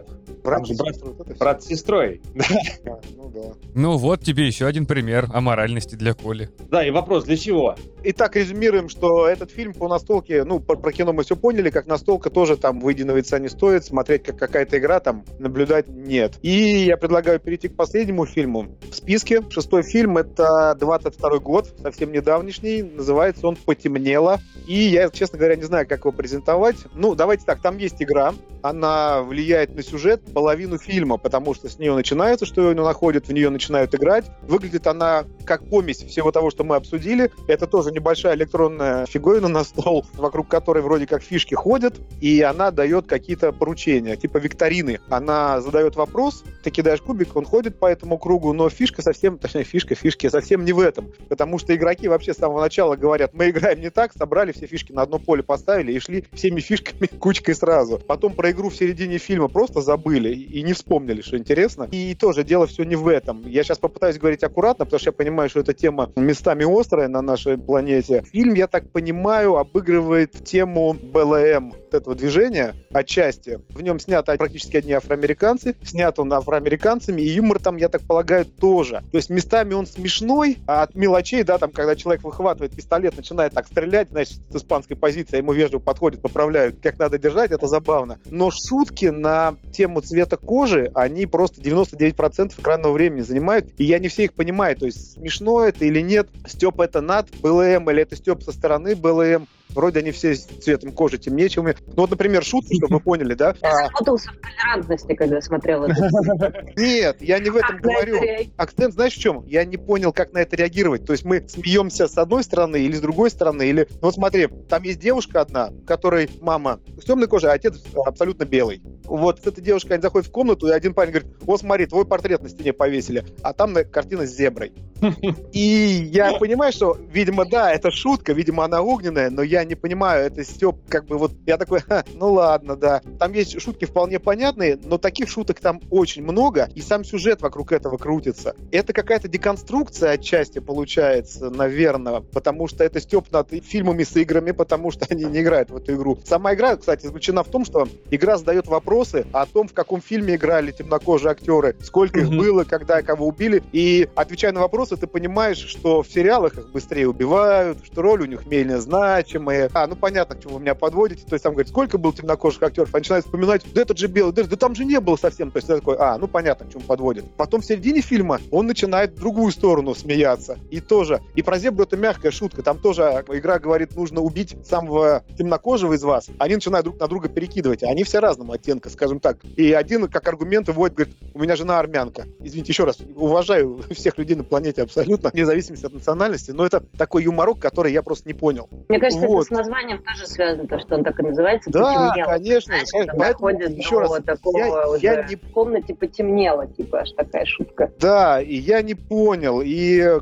какими вырожденцами показаны белые, это вроде шутка над белыми, или это шутка над стереотипным взглядом со стороны. Вот так, короче, все так завернулось, что в середине фильма мне стало, ну, гэги смешные, но, блин, я просто не понимаю, что от меня хотят, потому что я вырос и воспитан в интернациональном обществе, поэтому мне это как-то все было прохладно, ни в моей семье, ни в моем окружении никогда предрассудительно ни к ним, ни к другим не относились, как-то оно и не заходит. Снял э, фильм Тим э, Стори, который снял Том и Джерри. Не, а пораньше Том и Джерри, там тоже есть парочка знаковых таких. Что у него, CSI, фантастическую четверку он снял. Да, фантастическую четверку, в том числе, например. То есть человек, который не просто камеру взял с криком души, а может как раз именно с криком души. Не знаю, что от этого фильма, еще раз, я не понял. Мой менталитет совсем не врубился. Ну, тут, что... мне кажется, даже да, знаешь, это, наверное, как смотреть Гриффинов, просто для которых ты должен быть в контексте современной поп-культуры. И да, да, наверное. да, потому что я сейчас очень тебя хорошо так представил. Знаешь, ты спрашивал с моментом про зебру, что действительно ты, находясь в Штатах, причем в каком-нибудь э, синем штате конкретно, да, таком uh-huh. демократическом, среди либеральных американских, и когда ты пытаешься понять, можно тебе смеяться над этой шуткой или нет, и что, например, тебе можно над этим смеяться, если ты афроамериканец, и нельзя смеяться над этой шуткой, если ты белый. Вот, вот, вот, вот, да, да. Так что Короче, да, любопытно. А в плане настолки он, ну, сливается очень быстро, хотя завязан окажется, в конце концов, опять же, на игре, ну, на еще одной игре. Ну, это, короче, отдельная история.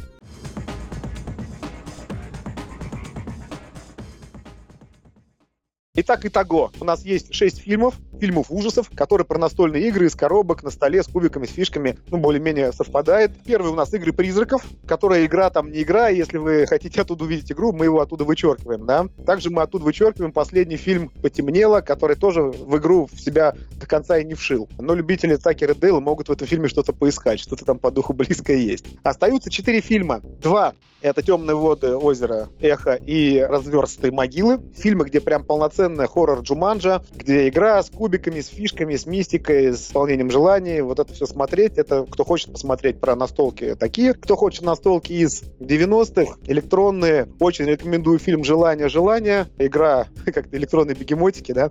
А фильм, который «Игра смерти», ну, скорее, наверное, разочаровал, как игра, он вообще не интересует. Я бы оставил три и того, да? «Разверстые могилы», «Желание, желание» и темные, черные какие-то воды озера Эхо.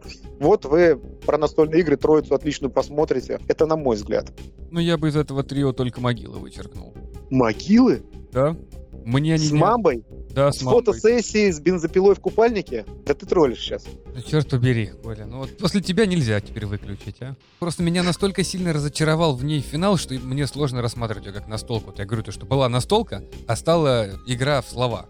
А давай так, а давай сейчас сольем финал в нашей компании. Кто не собирается это смотреть, кайфанет, а кто собирается просто, ну, перемотает. Давай, Володь, что тебе не понравилось в шикарном конце, Мне не когда голая понравилось то, девушка что, ну, вылезла из моря? Ладно, то, что она стала внезапно какой-то злодейкой главной. Как я понял, это не в нее переселилось, а она с самого начала была таким мастером за ширмой. Так же? Я так понял, что это в ее облике просто дух вышел. Просто нет, смотри, условие какое было, она должна умереть. Она топится в океане, и она умирает. А выходит уже демон там с крыльями, сиськами, чешуей, как бы.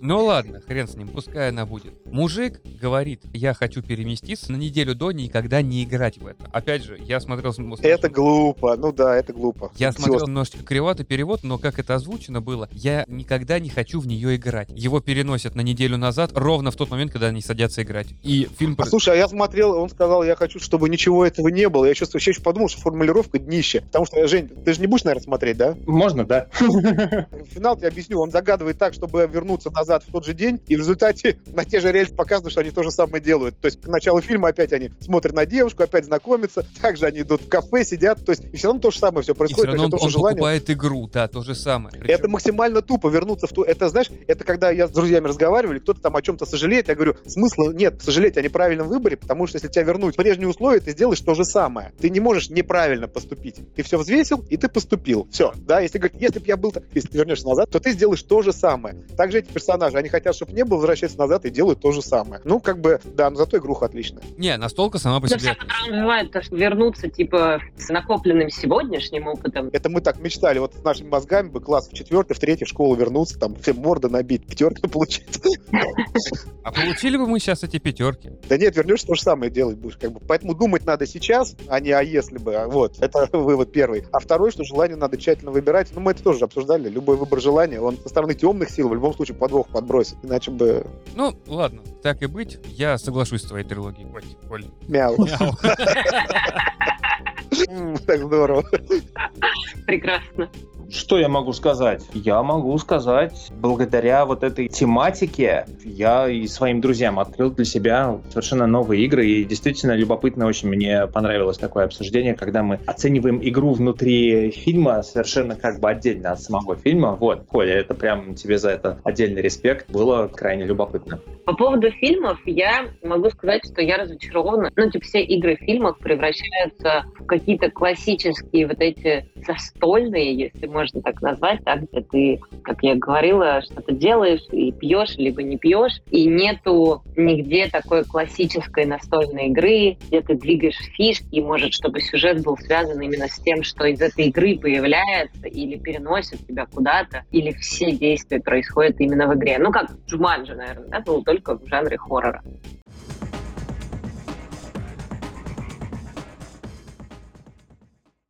Слушайте, ребята, у меня появилась интересная идея. Мы же все вчетвером принимаем непосредственное участие в грядущем в апреле фестивале Злофест. Я бы мог предложить нашим слушателям, если у кого-то есть наработки настольной игры либо сценария к фильму по настольной игре в жанре ужасы, вы можете с нами ими поделиться и либо представить это все на фестивале, который пройдет 13-14 апреля. Как считаете, у кого-нибудь будет идея такая? Почему Ну, нет? вообще, это очень крутая идея. Можно связаться с кем-нибудь, с вами, наверное, да, чтобы узнать, как вообще это предоставить на сам Злофест. А Если что, Я бы поиграла в такую игру. придумать какую-то свою настолку, почему нет? Можно с тем же прототипом прийти на фестиваль, мы совершенно спокойно... Ну, можно выставить ее на какой-нибудь, да, игротеке, там, у нас же есть там и галерея, Найдем, И- найдем место, мы поставим прототипы. Местечко есть.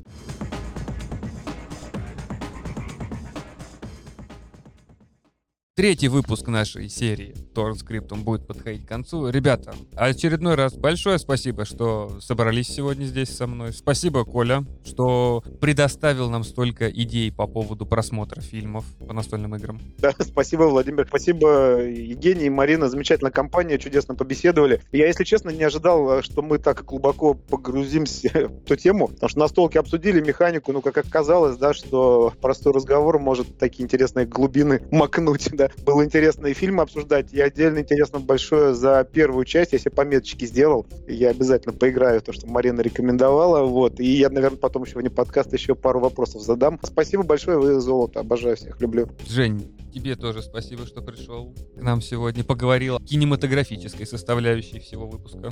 Ой, да, друзья, да мне всегда в радость, вы знаете. Было классно, правда, и интересно очень погрузиться в это во всю тему. Я действительно человек далекий от настольных игр, однако благодаря вот своим друзьям, благодаря вам, я потихонечку начинаю в это во все дело погружаться. Что касается фильмов, мне кажется, что классный хоррор по классной хоррор настолке у нас еще впереди. Марин, спасибо, что согласилась посидеть сегодня с нами, присоединилась. Надеюсь, это не последний раз, когда мы тебя будем эксплуатировать. Да, спасибо большое за приглашение. На самом деле было очень интересно. И спасибо за наводящие вопросы, чтобы можно было все обсудить, потому что я подходила так с точки зрения, ну, какой-то технической очень информации. Я себе делала заметки. К сожалению, узнала то, что у нас не так много игр настольных, вообще связанных с жанром хоррор. И даже есть, изучала всякие подборки, в которых написано, что это самые ужасающие игры, но по сути нет, это просто картинки с монстрами. Нет, возможно, я ошибаюсь, и кто-то из наших слушателей подскажет и накидает нам в комментариях игры в жанре хоррор, которые действительно пугали, либо создавали напряженную атмосферу, и мы все вместе в них сможем поиграть так или иначе. Подписывайтесь на все группы, которые будут в комментариях. Там у нас будет группа писателя Николая Романова. Зла на тебя не хватает. Маринина группа. Группа называется, и канал называется Дайвис, но все ее называют по-разному, да. Ну, правильно Дайвис, но вы можете называть, в принципе, как вам удобно, главное не при мне. Хорошо. На канал Марины. Уже не я выложу ссылкой подборку сериала «Не бойся». У нас это наша группа Horror Production. Еще раз большое спасибо, что слушали нас. До новых встреч через месяц. До новых встреч через месяц, где мы расскажем про что. Мне кажется, я даже знаю про что. Мы расскажем про праздничные зимние хорроры. Большое спасибо, что слушали нас. До новых встреч. Пока-пока всем. Всем Счастливо, друзья. Пока.